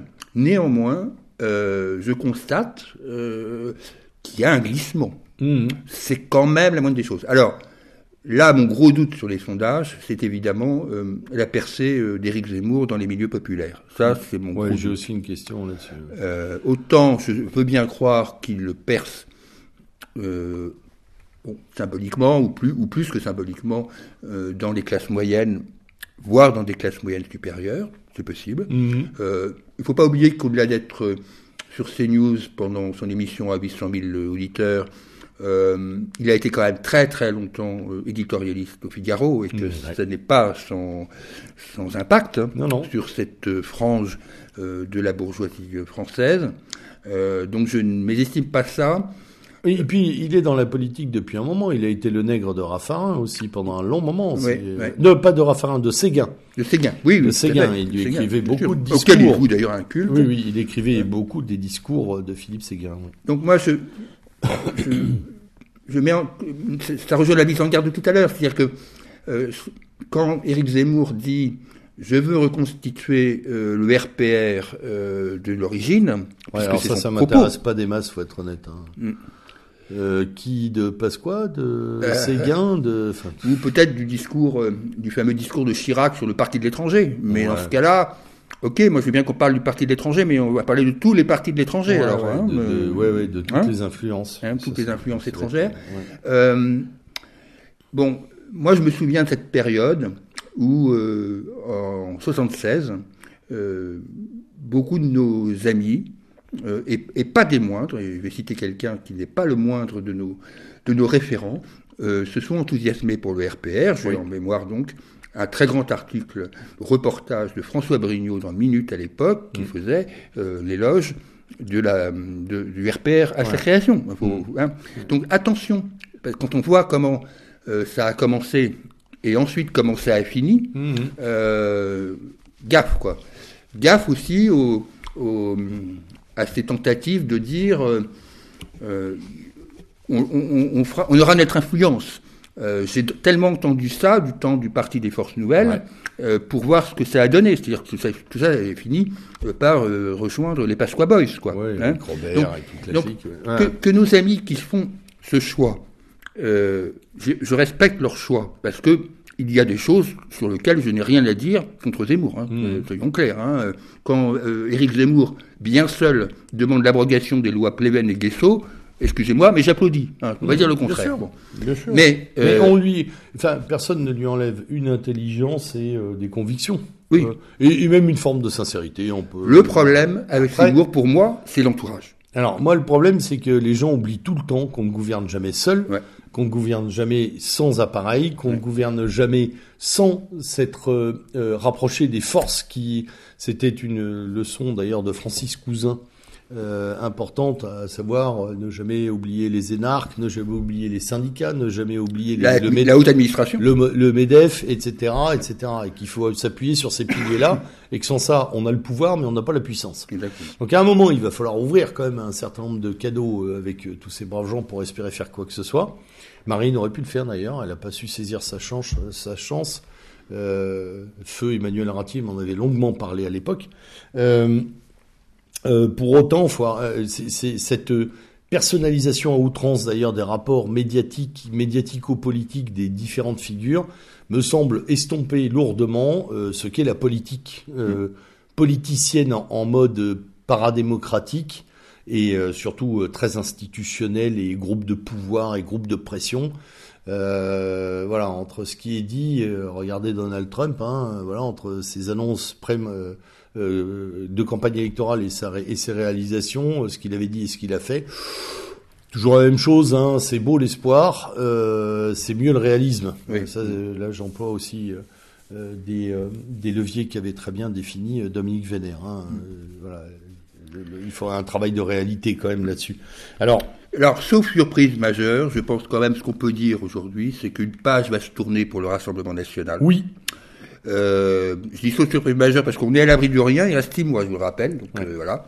Euh, mais six mois, c'est gigantesque et on l'a vu. On a, on parlait de Chirac Balladur, mm. on l'a vu. Hein. C'est-à-dire qu'on a des gens qui ont fait le plein six mois avant et qui se sont retrouvés à vide un mois avant l'élection. Donc, je pense qu'une page va se tourner. bon, on verra, on verra bien. Euh, nous ne sommes pas Madame Irma. Non, mais euh, on peut dire que sur cette page qui se tourne, qui est, euh, qui est très forte hein, d'ailleurs, symboliquement parlant, pour des gens qui, comme moi, ont 50 ans, le Front National, c'est dès mes 14 ans, hein, 13-14 ans, que je colle des autocollants et que ce truc incarne quand même un pôle pour la cause nationale. dont la, les métamorphoses ont, ont, fait beaucoup de dégâts jusqu'aux dernières, qui sont à mon avis épouvantables. Alors, voilà, ça va rincer, ça va doucher beaucoup de gens. Mm. Euh, c'est souhaitable, je pense, fondamentalement, mais je ne crie jamais, euh, euh, je ne crie jamais victoire quand je vois disparaître des, des, outils qui auraient pu être extraordinairement utiles à nos affaires. Voilà. Donc pour moi, c'est pas une victoire. J'en suis navré pour les milliers, les dizaines de milliers de militants sincères qui se sont épuisés parfois jusqu'à la mort dans dans le travail militant. Ouais, ouais, faut voir tous les sacrifices ben qu'il y a eu. Des gens qui ont perdu carrière, famille et parfois la vie euh, pour, euh, pour nos idées. Et euh, voilà, et cette structure a, porté, très mal, d'ailleurs, leur souffrance. donc c'est très bien si, un peu comme l'Église de France, elle prend une douche froide, mais je ne me réjouis pas des effondrements. voilà, je peux pas me réjouir des effondrements, surtout quand à côté l'espoir qui naît se concrétise de manière euh, voilà, ultra personnel sur quelqu'un qui me semble quand même euh, fragilement entré en politique. Voilà. Mmh. Euh, c'est pas le même métier euh, d'être chroniqueur, d'être débatteur et de devenir, de, de, prendre et d'avoir la capacité à conduire le destin d'une nation. C'est pas tout à fait les mêmes choses. Euh, donc euh, pas dans, je ne m'emballe pas non plus euh, pour le proche chevalier Zemmour, que, voilà, sur lequel j'ai énormément de considérations prudentes. Mmh, ouais, tout à fait. Euh, donc le FN était fait, le RN pardon est à la croisée des chemins. On va voir ce qui va en sortir, pas que du bon probablement. Euh, mais euh, si Zemmour en est qu'un pchit, Euh, derrière, qu'est-ce qui reste euh, à l'été prochain? Pas grand-chose. il reste pas grand-chose. Il restera plus grand-chose. Mm, mm. N'oubliez pas, chers auditeurs, que derrière, il n'y a plus rien électoralement, même si euh, vous n'avez pas derrière ce micro de grands démocrates. Je crois pas. Hein. À nous deux, à nous deux, on ne pas un demi-démocrate. Mais... Oui, c'est un peu le titre de, de Vladimir Volkov, tu sais. Pourquoi je suis moyennement démocrate On est très moyennement démocrate. Donc nous, ça ne va pas nous empêcher de vivre fondamentalement, mais ça sera pas non plus un plaisir. Voilà. Parce que si tout est à reconstruire, imaginez-vous bien qu'une reconstruction sur un plan politique, c'est pas deux ans. Hein. C'est pas cinq, c'est plutôt dix, quinze minimum. Hum, voilà. Donc euh, dans l'urgence où se trouve notre nation et l'Europe, je crois que euh, voilà tout ce qui tombe, euh, ça n'est pas une joie. Alors mm. peut-être que certains d'ailleurs, je m'adresse à eux, prennent du plaisir à la revanche sur Marine, son entourage. C'est indéniable. C'est son amour des roses bonbons et compagnie là, et c'est indéniable je l'en veux pas. Seulement attention, la rage ne fait pas un destin politique. Quoi. Voilà, c'est pas parce qu'on se venge qu'on on réussit quelque chose. J'ai pas dit qu'il fallait pas le faire. Hein. Je dis qu'à un moment, euh, voilà, tout mettre toutes ses billes en disant, bah de toute façon, au, pire, ça aura pété euh, le parti. Ouais, euh, ouais. c'est une politique du pire. Et merci pour nos enfants et nos petits enfants, pour toi, qui auront à ramasser les miettes de ce qui reste derrière. C'est pas pas très intéressant non plus. Donc euh, un peu d'humilité, je pense, sur ces affaires-là. Il y a beaucoup de considérations qui sont très elliptiques et d'envolées, euh, euh d'envolées et de, et de prises de bec qui me paraissent tout à fait euh, inutiles. Mm. prenons acte de cette problématique politique, regardons-la avec distance. Euh, et continuer à travailler comme le font euh, les divers groupes militants type Alvarium et autres ah euh, qui travaillent dans l'ombre et qui construisent des petites communautés. Je pense qu'il y a un énorme travail à faire sur ce plan-là. Euh, oui, le cheval de bataille du Mas, ça a toujours été le mien aussi. Tu parlais lors de la dernière émission de l'Académie Christiania. Bien sûr. J'ajouterais, parce qu'un un de nos auditeurs nous a fait la réflexion sur le forum, euh, de parler aussi des, même si c'est pas forcément mon combat, euh, en tous les cas pas comme ça, euh, le travail effectué par Pierre-Yves Rougeron euh, au sein du cercle Aristote. Bon, après, en fait, voilà, il y, y, a des gens qui bossent, quoi. Enfin, bon. Il y a beaucoup de gens qui bossent. Euh, on peut parler aussi de, du, du, site de, de, du camarade Plaidevent, hein, avec qui pourtant je suis pas tout à fait d'accord sur les problématiques géopolitiques à l'Est, oui, oui. mais euh, dont je reconnais euh, la très grande qualité de travail. Euh, le connaissant depuis très longtemps, je sais que c'est quelqu'un de voilà, un bosseur. C'est plutôt voilà, c'est plutôt vers ces permanences-là, à l'image de ce que de ce dont on parlait à propos de de feu Gilles Soulas, qu'il faut se tourner dans ces périodes très troublées plutôt que de répondre à toutes les sirènes. Alors, le fait de savoir si Zemmour Zemmour est honnête, si c'est le défenseur acharné de la France, si c'est le dernier recours, si c'est le moindre mal, ou si c'est l'opération Z, comme certains la dénoncent, en disant que c'est un, une gigantesque opération de cachérisation de la droite nationale. C'est un peu tôt pour le dire, malheureusement, et euh, je m'amuserai pas à faire le devin. Je suis euh, sceptique et je m'en cacherai pas, voilà, euh, lourdement sceptique, sans condamner qui que ce soit. Mais euh, surtout, je, voilà, j'ai à cœur de penser que le, le, problème, le fond du problème, il n'est pas là. Mmh. Le fond du problème, c'est pas la présidentielle. Depuis quand la présidentielle dans, euh, dans l'histoire des républiques françaises nous a permis de faire quoi que ce soit pour améliorer le destin du, du pays. Euh, voilà, ça c'est à mon avis une question importante. Derrière, euh, oui, il y a un, il y a un seppuku du RN, une part, en partie. Oui. Il y a une partie de l'appareil qui tombe. Euh, D'ailleurs, les militants n'attendaient que ça aussi. Tu le disais très bien, la bascule se fait sur Zemmour, elle aurait pu se faire sur Marion Maréchal oui, oui, tout à fait. sur tout autre, tout autre candidat ouais, ouais. à la succession. Euh, il est vrai que l'affaire s'est entre, en, entre guillemets tuée à la dernière présidentielle. Mm. Et les déclarations récentes de Mémère et Sécha euh, ne font que euh, finalement euh, diluer l'os au battre, ouais, voilà, ou opacifier l'affaire. Bon. Alors, se borner à dire que Zemmour est une baudruche quand soi-même on se dégonfle, c'est pas non plus une stratégie politique payante. Ouais. Alors, alors, on a à choisir entre l'opération Z ou le RN déliquescent. Mmh. Bof, honnêtement, bof. Voilà. Bon. Euh, et ceux qui disent faut quand même choisir, c'est exactement les gens qui euh, qui reprennent les euh, les mantras qu'avait Macron ou Marine Le Pen. Il faut absolument choisir, voilà, par exemple, hein, pour d'autres publics. C'est très compliqué. Bon, ouais. pendant ce temps-là, le monde tourne. Pendant hein, le parce monde que euh, tout ça, euh, covidisation, zémorisation et voire peut-être d'autres choses derrière. Euh, euh, puisque j'ai entendu que M. Lavrov avait déclaré il y a 24 heures que Taïwan c'était la Chine, donc ça, ça va encore mettre un peu de peps dans les relations du coin. Ouais, Décidément, beaucoup de choses se font là-bas, hein, ouais. sans parler de l'Inde sur laquelle il faudra revenir, parce que médiatiquement, elle commence à être enfin traitée comme une puissance. Oui, il serait temps. les Européens commencent à s'apercevoir qu'il n'y a pas que la Chine, et qu'il y a un mastodonte euh, qui arrive aussi, et qui va peut-être être encore plus puissant que la Chine elle-même. Euh... À chaque fois que je pense à l'Inde, ça me rappelle, euh, en fait, ça, ça, va faire bizarre que je dise ça, mais euh, le premier qui m'a fait découvrir euh, le mouvement nationaliste indien, qui est aujourd'hui au pouvoir, oui, oui, oui, oui c'est le c'est du François Duprat en fait. Mmh. C'est Duprat qui, Duprat, ouais. dans ses, ses, ses fameux cahiers, ouais. avait répertorié ce, ce groupe qui était, qui était un groupe nationaliste assez dur et à l'époque, personne n'en parlait. À l'époque, c'était l'époque de bah, d'Indira Gandhi, oui, enfin, ça, de la famille, quoi. la famille, Nehru, quoi. etc. Nehru et, compagnie. La bande, là, et, et, le RSS, une confiscation du pouvoir. Ouais, le RSS, voilà, c'était la RSS que je cherchais. Le RSS est devenu le parti euh, ouais. euh, central de la vie politique Il y a toujours indienne. sa branche armée là, avec euh, les, les, miliciens en, tu sais, short beige, chemise bleue là. Ils, ont, ouais, disons qu'ils ont une certaine, euh, un certain appareil. ouais, qui sont 5 ou 6 millions, je crois, tous les matins à se réunir pour des exercices oui, oui. physiques dans les rues euh, des grandes villes de l'Inde. Et qui, ouais, ouais, ça rappelle quelque chose. Et qui, dès que les musulmans euh, commencent à être un peu tendus, euh, viennent régler les affaires, euh, parfois en démontant des mosquées à la journée. C'est impressionnant. Donc oui, euh, le monde tourne, le monde tourne. Euh, le monde tourne malgré malgré les no news parce que malgré les no news, c'est par ça qu'il faut qu'on commence parce qu'il y a plein de choses qui euh, n'existent plus. Hein. Ouais.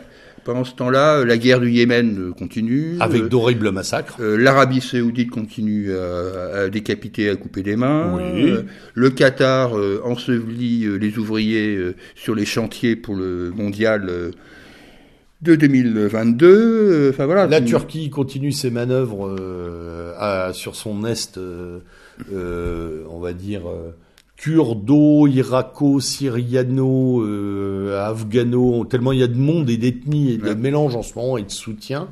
Le Liban s'effondre littéralement. Ah, hein. On a vu que les Pandora Papers avaient révélé que donc euh, Riyad Salamé, euh, oui. euh, le responsable de la banque nationale libanaise, enfin de la plus grosse banque libanaise, avait détourné l'argent du peuple. Hein. Oui, oui, et puis en plus, ils avaient enlevé euh, 14 pages du rapport du FMI. Oui, euh. ouais, et pour rien, c'est pas rien. Ça, quand même, les conclusions, hein, juste les conclusions, faites gaffe, ça a pété. Voilà, ils l'ont enlevé. Donc euh, effectivement, euh, il y a des points de des, des points de, de, tension absolument gigantesques sur fond de crise économique euh, qui ne sont euh, qui ne reçoivent aucune narration. Euh, c'est curieux sur le Liban d'ailleurs. Euh, ou même les problèmes au Brésil à l'heure actuelle dont personne ne parle. Les, gigantesques manifestations anti-pass en Australie avec l'Australie qui propose quand même de désanonymiser Internet pour pouvoir poursuivre ces gens-là. Mmh. voilà, on a quand même des on a quand même des no news sans parler des migrations qui continuent. Hein, je veux dire l'immigration, elle est constante. Les immigrés clandestins qu'il faut arrêter. Il y a des arrivages à Lampedusa en permanence. Il y en a partout, il y en a tout le temps. La Grèce est ensevelie dans ces îles hmm. par l'immigration qui est totalement incontrôlée, incontrôlable. Euh, euh, on parlait de la crise économique, ça on l'a quand même rappelé euh, tout à l'heure. mais on peut aussi parler des problématiques, par exemple, très françaises de l'hôpital. Je vous rappelle que l'année 2020 est quand même l'année où on a le plus supprimé de lits à l'hôpital en France. 5200 lits ont été fermés et des centaines de personnels euh, ont quitté euh, l'hôpital public. J'avais mm. les, chiffres, je ne les ai plus sur mon téléphone, je les avais apportés. Mais... sur les lits, c'est 5200. C'est 5200 lits, donc c'est vraiment la première ligne après un coup. Hein. Je peux vous dire que si en, en 1916 on avait dégarni la Marne comme ça, on serait tous allemands. Hein. Euh, donc la première ligne, ça fait rigoler, surtout que les, les médecins n'ont pas vu le premier euro arrivé dans les services. Voilà.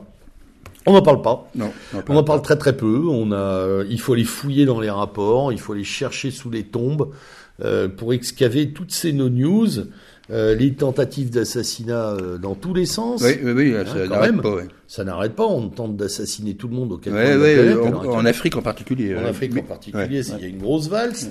Euh, là, euh, les, pays africains qui commencent à nous donner des leçons, voire à nous insulter, sans problématiques aucune. Si la couverture médiatique, elle a eu un peu lieu sur l'affaire des euh, frégates avec l'Australie, parce que là, quand même, on a pris un, oui, on a, pris, un missile d'une telle taille dans l'arrière-train qu'il était difficile de l'évacuer. 56 milliards d'euros, quand même, tout de même. alors, très cocasse autour de ce dossier, qui est une, une forme de no-news, pourquoi j'en parle maintenant? Bah, Tout simplement parce que on s'est borné à dire qu'on avait perdu un contrat. De manière euh, euh, peu, peu sympathique et, peu amène et, euh, plutôt discourtoise. Bon. En fait, c'est bien plus que ça. là aussi, on a complètement. Enfin, si, on l'a mentionné le lendemain, mais c'était assez euphémisé que si on a été débouté du contrat, c'est tout simplement parce qu'il s'est créé une alliance indo-pacifique de protection du côté, euh, du côté de l'Australie avec la Nouvelle-Zélande, euh, toutes les îles euh, pseudo, enfin anciennement anglo-saxonnes, sous le parapluie américain. Et je rappelle, comme me le disait un camarade militaire il n'y a pas longtemps, que si l'Australie a accepté de rompre ce contrat qui était en route depuis cinq ans, elle accepte donc de prendre en minimum 10 ou 15 ans de retard sur sa flotte. Sur les sous-marins, c'est pas les frégates, j'ai dit une bêtise tout à l'heure. Sur les sous-marins, donc elle accepte de, de, d'avoir un retard lourd sur, euh, sur son programme militaire, ce qui est quand même très conséquentiel. Alors, soit elle a eu très peur, parce que les Chinois les ont directement menacés après l'enquête euh, demandée par euh, l'Australie sur le Covid à l'OMS, donc ils ont dû avoir très peur des Chinois et les Américains ont dû leur proposer quelque chose d'énorme. Et euh, deuxième euphémisme, deuxième no news, le fait que l'Union européenne n'a absolument pas fonctionné autour euh, de ce contrat, puisque les Allemands, on le sait aujourd'hui, ont torpillé ce contrat euh, avec l'aide des Suédois. Mm. Euh, et qu'en fait, euh, l'Union européenne a juste mis 15 jours pour réagir. Mm. Mm. Donc euh, c'est une no-news, en fait, parce que ça va bien plus loin que ça. Et c'est une no-news surtout parce que la réaction de nos politiques a été effroyablement nulle. Ah bah, celle de Ludrian a été apocalyptique. je veux dire, se mettre à pleurer. Ah oui, c'est effrayant. C'est enfin à pleurnicher comme des gamins. Macron, c'était vraiment le gamin giflé par Biden, quoi. Ah bon, Biden, il est aussi méchant que Trump. C'est ce qu'ils se sont à dire. depuis quand les États non plus, ne défendent plus leurs intérêts bon, C'est effarant. Donc nous, on s'en est tenu à ça. Alors je rajoute un côté cocasse, c'est qu'il y avait 600, 600 euh, militaires et civils australiens à Cherbourg pour se former euh, sur les futurs sous-marins qu'ils devaient recevoir et qu'une bonne partie ne veut plus rentrer en Australie. J'ai lu ça dans la presse loco-régionale. Pour pas dire la presse Ouais, de la Manche, ouais. il y en a un paquet qui se trouve très très bien en Nord-Cotentin et qui ont plus envie de rentrer. Et ça pose un vrai problème parce qu'ils sont là depuis des semaines. Il y a un, un copain, un sont des copain gens qui- compétents en plus, oui, oui, un copain qui bosse, euh, qui bosse à Naval Group me disait que on, ah, on sait plus quoi en faire. Ils sont Ouais. là, ils veulent plus partir, ils veulent rester. voilà, donc ça, on, on vit vraiment une époque formidable. Alors dans les autres news, J'ajouterais que ça posera aussi quelques petits problèmes avec la Nouvelle-Zélande quand ces sous-marins à propulsion nucléaire seront réalisés, parce que Oui. la Nouvelle-Zélande euh, ne veut pas accueillir ce type de- d'engin dans ses ports. C'est euh, clair. donc, on va euh, voir, euh, on va voir combien de temps les Néo-Zélandais résistent à la Ouais, pression ouais. américaine aussi, Oui. et surtout à, la- à la- à la au système de peur euh, pacifique induit par l'armée, chi- enfin par la Oui. marine chinoise. Oui, l'affaire de Je l'Ocus. rappelle, je rappelle quand même que l'été dernier, on a eu des, euh, des batailles navales à Blanc, Ouais. euh, Mm, où nous étions d'ailleurs les Français, hein, Mm. voilà, où tout le monde illuminait tout le monde en disant Pampan, je t'ai eu quand même. Donc il y a eu des répètes assez drôles là dans le coin. Il y a un enjeu sur le Pacifique qui est très clair à l'heure oui, actuelle. ça, Donc, on a parlé- C'est d'ailleurs parlé- la, la chronique de, de Georges Feltrin euh, Feltrin Tracol, euh, ouais. récemment euh, qui, Ouais. qui, faisait- qui parlait de l'Ocus. Mm. voilà. Bon, on est, on- du coup, on est parti sur l'international. Donc, euh, Allez. oui, ju- juste pour la, juste pour finir avec Ah si, l'Australie. ouais, le- oui, oui. Juste pour finir avec l'Australie, dans un autre registre, c'est évidemment le comportement tout à fait incroyable du gouvernement australien euh, par rapport à sa population euh, dans le cadre du Covid, puisque Melbourne a été euh, confiné, même si ça semble se relâcher un petit peu maintenant, a été confiné 257 jours. Mm. Donc euh, il y a eu des émeutes d'une extrême violence des deux côtés, d'ailleurs. Alors vous allez sur les médias euh, australiens, vous Ouais. pouvez aller sur les médias australiens, Sky, Australia, etc. pour trouver les images. Ah, c'est impressionnant. C'est extrêmement impressionnant, parce que la presse française, évidemment, n'aura rien dit. Mais vous avez des images absolument incroyables. Et si vous avez Telegram, il y a euh, Citoyen Anonyme, qui est un fil Telegram, qui reporte quelques-unes de Ouais. ces manifestations. Ouais. Et d'ailleurs, c'est très intéressant cette, euh, émergence de l'Australie dans le débat euh, international, parce que honnêtement, l'Australie jusqu'à présent, Ouais, euh, C'était, kan- kangourou, incendie, rugby, surtout le, le et 13, grands et Ouais, les grands incendies, avec des, millions de, des millions d'hectares dévastés, etc., et des animaux. Bon. Ouais, là maintenant c'est autre chose. Là maintenant, on parle d'autre chose. On parle d'un point névralgique d'un continent, d'une île-continent qui devient une des pièces maîtresses Ouais, de la géopolitique actuelle. rien que ça, c'est un déjà enjeu. intéressant. Hum, hum, hum.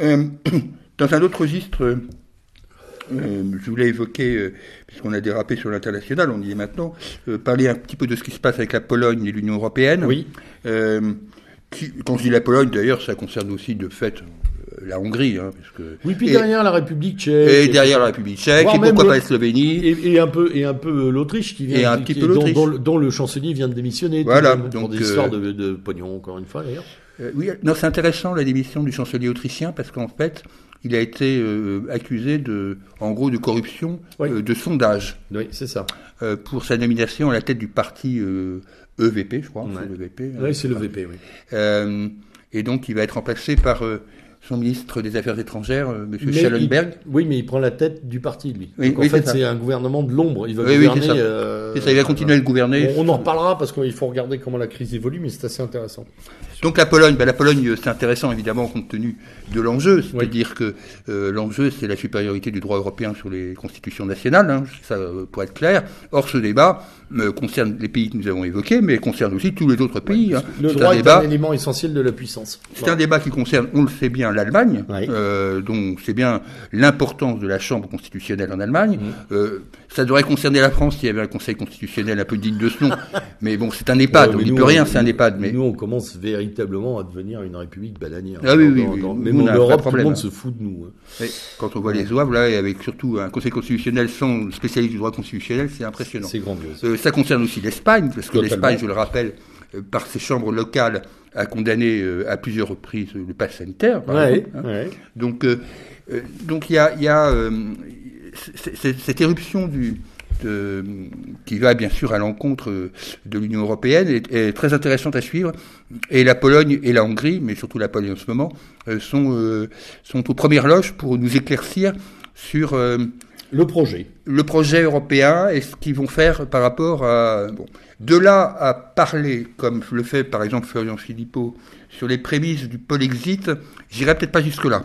Ils n'ont pas envie, je ne crois pas qu'ils aient complètement envie, comme Orban, il n'a pas envie de sortir du jeu, ils ont envie de de créer une alter Europe, Ouais. je pense, enfin en tout cas un pôle conservateur européen. Et ils cherchent véritablement à peser Oui. euh, plutôt qu'à sortir pour le moment. Après, ils sont peut-être contraints, mais euh, Après, est-ce que c'est le bon choix? Ça, c'est toujours un débat, hein, parce que oui. euh, est-ce que ça peut exister un pôle contestataire au sein de l'Union européenne? Je, ne sais pas. Pour l'instant, ça n'a pas marché. Hein, mais bon, sait-on jamais C'est pas enterré non plus. C'est pas pas complètement enterré. Euh, à voir. Oui. On va voir comment ça va se, se préciser. va Et d'ailleurs, comment l'Allemagne elle-même va se mettre à gouverner en Oui, post, Merkel, parce que c'est quand même Voilà, un tout à fait. C'est hein. quand même l'événement, euh, l'événement de, de politique. euh, J'allais dire intérieur quasiment parce que Merkel, euh, Merkel finalement c'était Bah, la patronne de l'Europe. hein. C'était la patronne de l'Europe. Hein. Mouti. donc la- le- les élections allemandes ont, ont donné la victoire, courte mais réelle, euh, du SPD, euh, ce qui était quand même, euh, il faut bien le reconnaître, là aussi il y a six mois, totalement improbable. hein. Totalement improbable. Euh, je vous rappelle qu'à l'époque, Le SPD était très mal noté, mais ils ont eu un candidat qui lui a su percer. ouais, Voilà. ouais. On se demande comment quand on l'écoute, mais euh, enfin oui, voilà. il on a du mal à voir le charisme du mec, mais Oh la bon. vache. Euh, mais à l'époque, je vous signale qu'on disait que c'était les écologistes qui pouvaient éventuellement gagner. Enfin, bon, bilan des courses, les écologistes sont tombés à 15%. Mais euh, le FDP a fait donc 25%. Et il y a eu aussi une chute spectaculaire euh, de la CDU qui est passée de 32 à 24. Hein. C'est son plus bas score euh, Ah oui, de- historique. des 50 dernières Oui, années. depuis la- depuis la guerre. Depuis la guerre, c'est historiquement bas. Euh, à côté de ça, euh, Die Linke, le parti de la gauche radicale, euh, en- enfin, un peu le descendant du parti communiste est- est- allemand, mais un c'est plus cousin compliqué que ça. de Mélenchon, c'est plus, c'est plus compliqué. oui, Ouais, c'est plus raison. compliqué que ça. Mais enfin bon, eux, ils sont sous la barre des 5%, Ouais, à ils- 4,98, mais euh, pour une clause que je ne connaissais pas, ils ont quand même des députés, puisque théoriquement, Oui. euh, parce qu'ils ont eu trois députés nommés directement. Enfin, ce Oui, enfin, c'est une espèce de soupe électorale. Ils ont perdu aussi, quand même ça 30 va être- députés dans la Bayard. Euh, et l'AFD, sur Ce lequel... qui se passera, je pense, pour Mélenchon d'ailleurs aussi. Ça, on peut lui prédire un, un destin un peu comme les Link, euh, comme. Et l'AFD, l'AFD sur lequel j'avais quelques inquiétudes, parce qu'on sait qu'il y a eu pas mal de... Il y a, interne. voilà, ce qu'on peut dire, c'est qu'il y a des, une guéguerre interne Ouais. entre deux tendances très Ouais. lourdement Ouais. opposées. Donc j'avais un peu peur pour euh, le score de l'AFD. En fait, il se maintient en gros. Bon, il perd un peu, il perd deux points, euh, mais il est au-dessus de la barre des 10%. Et il garde son, son, son statut de premier parti euh, de la région dans les anciens territoires de l'Allemagne de l'Est, Oui. en particulier en Saxe-Anhalt, je crois. Saxe-Anhalt, bon. Donc, on va, on s'achemine d'après ce que j'ai compris, mais euh, les choses peuvent évoluer hein, dans, ces, dans cette configuration euh, euh, de coalition, puisqu'on va vers une coalition. On s'achemine vers une coalition SPD, FPE, donc le Parti libéral, et écologiste. Ouais. Donc Une ce qu'ils autre. appellent, c'est- oui, ce qu'ils appellent le- le- la coalition feu tricolore. ouais, c'est ça. Voilà. Tricolore. Oui. C'est pas la Groco, c'est le tricolore. Là. feu tricolore. Donc euh, le débat va être évidemment très dur, euh, mais je pense qu'il va se résoudre. Moi. Enfin bon, entre le FDP et, les- et le VP parce que euh, et le FPE, parce que les libéraux et les écolos ont quand même des divergences importantes, en particulier sur la partie euh, énergétique. hein. Ouf, ouais, même fondamental. Et là, c'est pas du tout, ils sont pas du Ouais, tout dans le même pour- registre. Pour les lier, On là, va voir comment le. SPD va, va réussir à, à manier tout ça, Ouais. parce que c'est eux qui sont, qui sont à la barre euh, de, pour monter cette coalition. Je voulais dire aussi un mot sur, euh, euh, pour avoir suivi un peu euh, les élections italiennes. Mhm. Bon, elles sont, elles sont intéressantes parce que, euh, d'abord, c'est, c'est pas une victoire de la coalition de droite, ça c'est clair. Euh, les, des villes comme Milan, euh, sont, sont, vraiment à gauche, alors qu'on est en pleine Lombardie, qui elle est historiquement euh, un fief de la Ligue. Enfin, de la Ligue, oui, c'est pas De à la droite, Ligue. oui. Euh, le, le seul, euh, le seul endroit où la coalition de droite, et je crois que c'est par un candidat issu de Fratelli d'Italia, est en position euh, intéressante, c'est Rome. Mhm. Euh, mais c'est loin d'être gagné d'après les scores du premier tour. Euh, donc, c'est ça qui est intéressant dans l'affaire italienne et qui peut un peu lui faire penser au schéma français, c'est que dès qu'on est dans une élection nationale, euh, des mouvements comme les nôtres peuvent euh, avoir des scores importants, enfin, dis ça Oui, de façon générale, hein. Ouais. Euh, mais dès qu'on est dans les élections locales, les vieux schémas clientélistes, et en, en Italie comme en France, réapparaissent et on voit les classiques du Parti démocrate en, en Italie ou du Parti socialiste en France régner encore sur les communes. Quoi. Ouais. Avec cette réserve. Des aussi- baronnies. Il reste des baronnies. baronnies. Avec cette réserve aussi, c'est que les élections euh, municipales italiennes euh, n'ont réuni que 55% des votants, donc il y a eu 45% d'abstention, d'une part, et d'autre part que euh, euh, ça ne concernait pas toute l'Italie. Non, Euh, c'est pas une générale. et il y a un truc qui n'a pas été dit, c'est pas bien, parce qu'il y avait aussi une élection régionale euh, qui était la Calabre, Ouais. euh, et euh, la, la coalition de droite, mais c'est un mec de Forza Italia, a gagné au premier tour avec 55 ou 56% Mm. des voix. Quoi.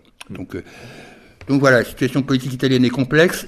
Elle est de- encore plus complexe euh, avec l'affaire du Green Pass. Le Green Pass, c'est le, pass sanitaire c'est le pass sanitaire à la sauce Là aussi, il y a des manifs monstres. Alors là, il y a eu des manifs très très importantes, euh, en particulier euh, hier, euh, donc le- là au moment où nous enregistrons, c'était donc le 11 octobre.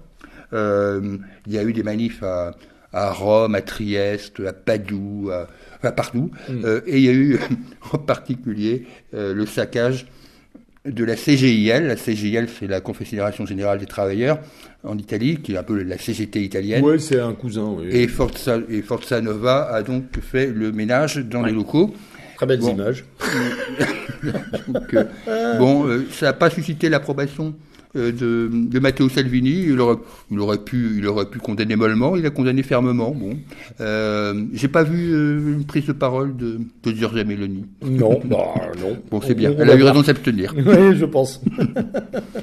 Donc, mais en tous les cas, ça montre bien, au-delà de que euh, les syndicats, euh, que ce soit en France comme, euh, comme en Italie, euh, par rapport à cette crise sanitaire, euh, suscitent euh, au minimum la réprobation des gens. Ah oui, Là, vite, parce- vite. par leur Enfin, euh, on l'avait vu, nous, avec les Gilets jaunes, déjà. hein. Oui, oui, oui. Ils ont mis très longtemps à remettre un bout de main sur le Ouais, truc. ouais.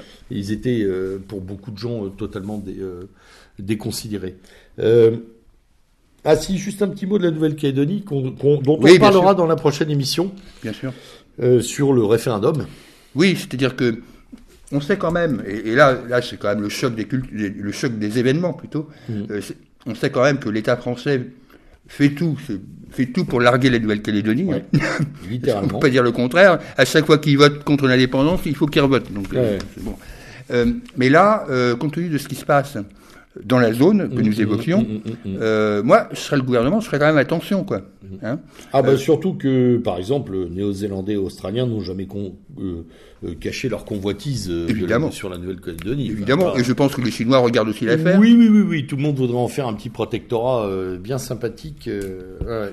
avec un mode d'élection, il faut quand même le reconnaître, qui, et qui est quand même particulièrement scandaleux, puisque quand vous n'êtes pas établi en Nouvelle-Calédonie depuis euh, moins de 10 ans, vous n'avez pas le droit de voter. Ouais. Euh, admettons qu'on fasse ça en métropole, rien que pour voir. Euh, Ah bah tiens. on va avoir euh, des banlieues qui vont pouvoir rester euh, les jours des élections entièrement à la maison. hein. Ouais, ouais, tout à Mais fait. ça, euh, enfin voilà. Donc on suivra cette affaire-là parce qu'elle est, elle est quand même euh, géopolitiquement et géostratégiquement absolument pas neutre sur notre présence d'ailleurs dans, en Asie, euh, enfin en- dans le Pacifique plutôt, pardon, et, euh, et même sur euh, les, les, les, euh, les ressources euh, Mm. dont, dont la, Nouvelle-Calédonie euh, dispose encore aujourd'hui. Alors revenons-en coup de cœur, coup de gueule. Ah non, on- parce Ah qu'avant ah oui. avant, j'ai une séquence humoristique. Allez. Alors. Ma séquence humoristique, c'est les prix Nobel. Ah oui, c'est vrai. Mais c'est vrai. Vrai. Ah oui, oui, parce que je me suis intéressé cette année aux prix Nobel. Oui, Enfin, vous savez que les prix Nobel, c'est- en gros euh, la, la machine à, à nous sortir des gens qu'on connaît pas. Et euh, donc je voulais vous annoncer que les radios nous ont annoncé qu'un euh, un écrivain euh, somalien avait été primé. Alors j'ai été voir, donc c'est monsieur, euh, prix Nobel de littérature, hein. prends ton élan. Euh, monsieur Abdul Razak Gourna. Donc vous avez Oui. tous bien évidemment eu Oui, sur non, votre- mais je, Tu l'as lu, forcément. Je l'ai dans ma bibliothèque. Voilà. Donc il est somalien. Alors le petit problème d'Abdul Razak Garna, c'est que certes, il est né à Zanzibar. Le problème, c'est que euh, euh, non, c'est pas somalien, tanzanien, pardon. Tanzanien. ouais. Euh, et euh, il, est, il est né à Zanzibar mais qu'en fait, il, a, il a émigré, il avait 18 ans, il en a 71, et en fait, c'est un diplômé de l'université du Kent qui n'a jamais écrit en swahili, qui a tout écrit en anglais. Bon, déjà pour commencer. Ensuite, on a eu, en prix Nobel de la paix, euh, Monsieur Dimitri Muratov et Madame Maria Ressa. Alors, Dimitri Muratov, c'est ce qu'on appelle, et c'est pas un compliment euh, chez les Russes, un journaliste gorbatchevien, mmh. donc voilà, euh, qui, qui, milite pour le parti Yabloko. Yabloko, c'est le, le, parti euh, social-libéral euh, local qui doit, qui doit peser tout mouillé 2% des voix aux élections. À peine plus que notre PS. À donc voilà. que notre PS, pardon. Et qui a été, qui a été au tout début de sa carrière, mais bon, il n'est pas le seul, hein, membre de la Komsomolskaya Pravda, je crois, mmh. comme ça. Et puis, bon voilà, ça donne le profil. Et et on nous a promis aussi la, journaliste, la célèbre journaliste philippine Maria Ressa, qui est tellement philippine qu'elle a quitté, euh, qu'elle a quitté euh, les îles euh, avec ses parents pour le New Jersey à 9 ans. Et elle en a maintenant à peu près une soixantaine. Et elle était correspondante de CNN dans, la, dans la zone des Philippines. Donc, moi je veux bien, mais en gros, en gros, était la correspondante de la CIA, quoi, pour, faire, pour faire, rapide. Et donc, elle a la prix Nobel de la paix. Hmm. CNNIA, oui. Et comme j'ai une petite tendresse pour nos, nos, nos formations respectives, j'ai un peu jeté un coup d'œil sur le prix Nobel d'économie. Ah. Alors, j'ai pas tout pris, hein, parce que faut. Oui, ils sont trois d'ailleurs. Parce qu'ils sont trois. Donc, j'en ai sélectionné qu'un. Un mathématicien, un théoricien. Ouais. Euh, euh, monsieur, j'en ai sélectionné un, c'est Monsieur Anne Grist. Mmh. Monsieur Anne Grist, c'est un mec qui, qui veut faire euh, de l'économie joyeuse. Oui, c'est ça. Hein. et euh, en fait, il a fait une très très grosse découverte et vous allez tous être abasourdis. Euh, c'est important. Abasourdis. Ah, ça c'est important. Il y a deux découvertes. Ouais, ouais. Il dit que plus vous avez un diplôme élevé, plus vous avez des chances de gagner plus d'argent que celui qui n'en a pas. Oui. C'est franchement. non mais euh, il, met enfin une lumière là où on avait tous. Des ah oui, ça on avait. Et il a une autre, il a une autre chose très importante, c'est que si vous naissez en fin d'année, compte tenu de la longueur de vos études, vous avez plus de chances de réussir dans la vie que si vous naissez en début d'année. Donc, en gros, si vous êtes Sagittaire, c'est bon. Si vous êtes Poisson, c'est mort. Voilà. Et ça, ça a été une ouais, de poisson, je suis mort alors. mais euh, non, non, mais c'est intéressant parce que ce brave homme va probablement influer sur les courbes de natalité et la période. Euh, ah oui, oui. les, ah les, maternités vont le remercier dans ah quelques bah, années en, avec mars, ça va au mois de mars. En mars, ça va forniquer dans tous les sens. au mois de, pardon. en priant le bon Dieu que ça ne dépasse pas le 31 décembre. Oh punaise. non mais franchement. Voilà, donc le Nobel euh, suit la courbe de l'idiocratie euh, mondiale. Alors, en fait, je dis ça, mais le, le problème, c'est ça, c'est ce que j'ai lu dans les échos. Mais euh, le monde a, pas, a, écrit l'inverse. Ils n'ont pas compris. Ils ont dit que c'était l'inverse et qu'il fallait avoir des enfants. Oui, ils sont plantés. Donc, en fait. C'est-à-dire que tout le monde maîtrise. ah, c'est énorme ce truc. il faudrait un prix Nobel de l'humour, je pense. Ouais, pourrait le filer au Nobel d'ailleurs. C'était le. Bon, on, on va s'arrêter là pour les prix Nobel, c'est trop. Ouais, on va décerner nos coups de cœur et nos coups de gueule qui ont presque plus d'importance. Alors, dans les coups de cœur, mon cher ami. Alors, dans les coups de cœur, bon, j'en ai un, mais qui n'est pas nouveau, puisque c'est déjà cité, mais j'exhorte vraiment nos amis à, à passer une demi-heure tous les vendredis soirs à l'écouter. C'est euh, Despot. C'est Slobodan Despot et, et l'antipresse. Euh, c'est vraiment un, un, régal, un plaisir d'écoute. Euh, et pour ceux qui le peuvent, un plaisir de lecture euh, par l'abonnement à l'antipresse. Voilà. Donc je voulais le redire. Euh, il, il, a un recul sur la situation suisse euh, qui, est, très intéressant, euh, et puis par ailleurs euh, sa propre expertise sur les pays de l'Europe de l'Est, que ce soit la Serbie, d'où il vient, ou bien sûr la, Russie, où il va très régulièrement. Je voulais aussi, en coup de cœur, donner un coup de cœur d'une façon générale pour les interventions que je peux écouter, en particulier sur le site de R, mais pas que, c'est quand même souvent chez CER, de Xavier Poussard. Euh, le travail que fait fait Document euh, est vraiment remarquable. Euh, donc voilà que c'est l'œuvre de l'œuvre d'Emmanuel sur lequel on pouvait être inquiet. et eh ben on l'est plus du tout. Quoi. C'est, parfait ce que, ce que Xavier Poussard fait aujourd'hui dans la suite du travail initié par Emmanuel. Et puis un dernier chose, une dernière chose, c'est, un coup, un coup de gueule là, pas un coup de cœur.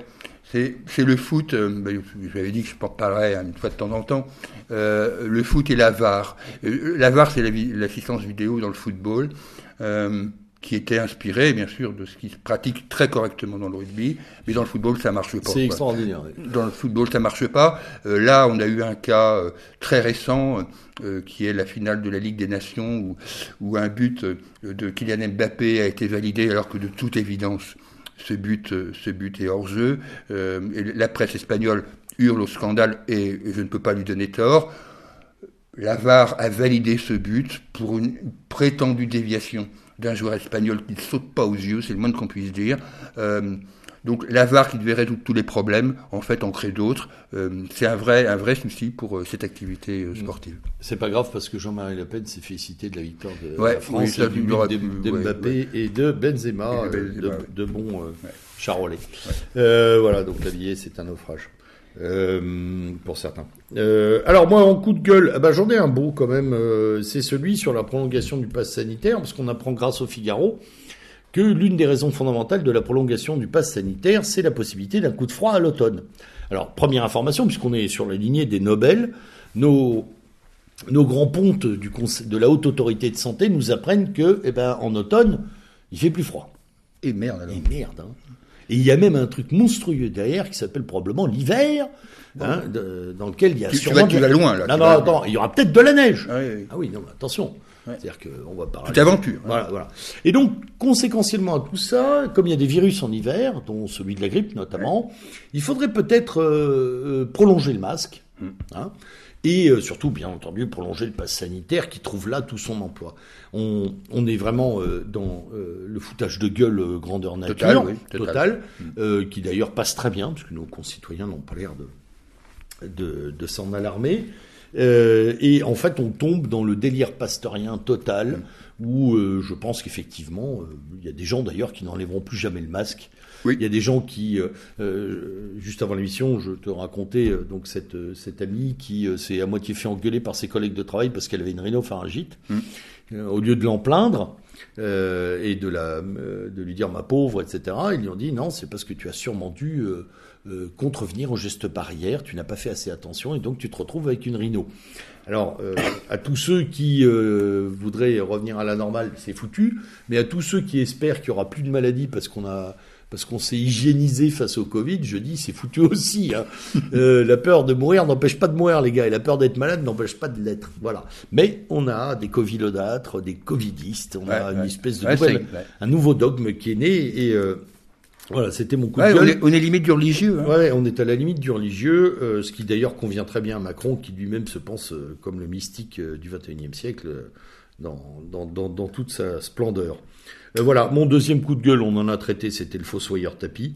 Euh, J'aurais juste, euh, pour colorer cette émission, euh, un salut fraternel à envoyer au camarade Francis, qui est toujours dans les hôtels de la République, hein, qui est toujours prisonnier des hôtels de la République. N'oublions pas nos camarades embastillés. Soutenez-le, soutenons-le, envoyons-lui quelques lettres, quelques lettres et cartes postales, ça fera plaisir. Les mois d'hiver sont bien plus longs en prison et euh, l'atmosphère y est bien plus sombre, donc j'avais une pensée comme je l'aurais euh, tout le temps à son endroit. Voilà. Et, et à tous les autres qui ne pas, parce qu'il n'y a pas que Francis malheureusement là-dessus. Voilà.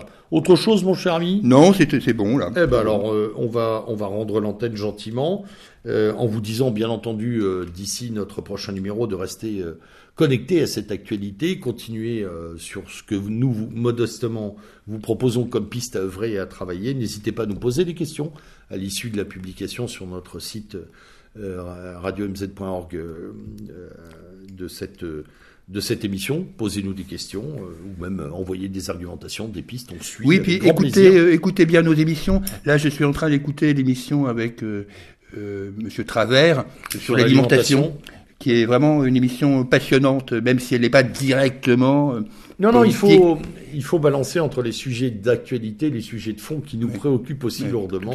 La révolution de l'assiette n'est pas terminée, la révolution de l'alimentation non plus, et c'est un, aussi un enjeu, euh, un enjeu de longue durée. Voilà. C'était le lieutenant Chaume à la barre de ce revue et corrigé, de cette nouvelle livraison de revue et corrigé. Nous vous saluons euh, bien fraternellement, chers auditeurs, avec euh, le camarade Julien, et nous vous disons à la prochaine fois. À la prochaine fois. Bonsoir. Bonsoir.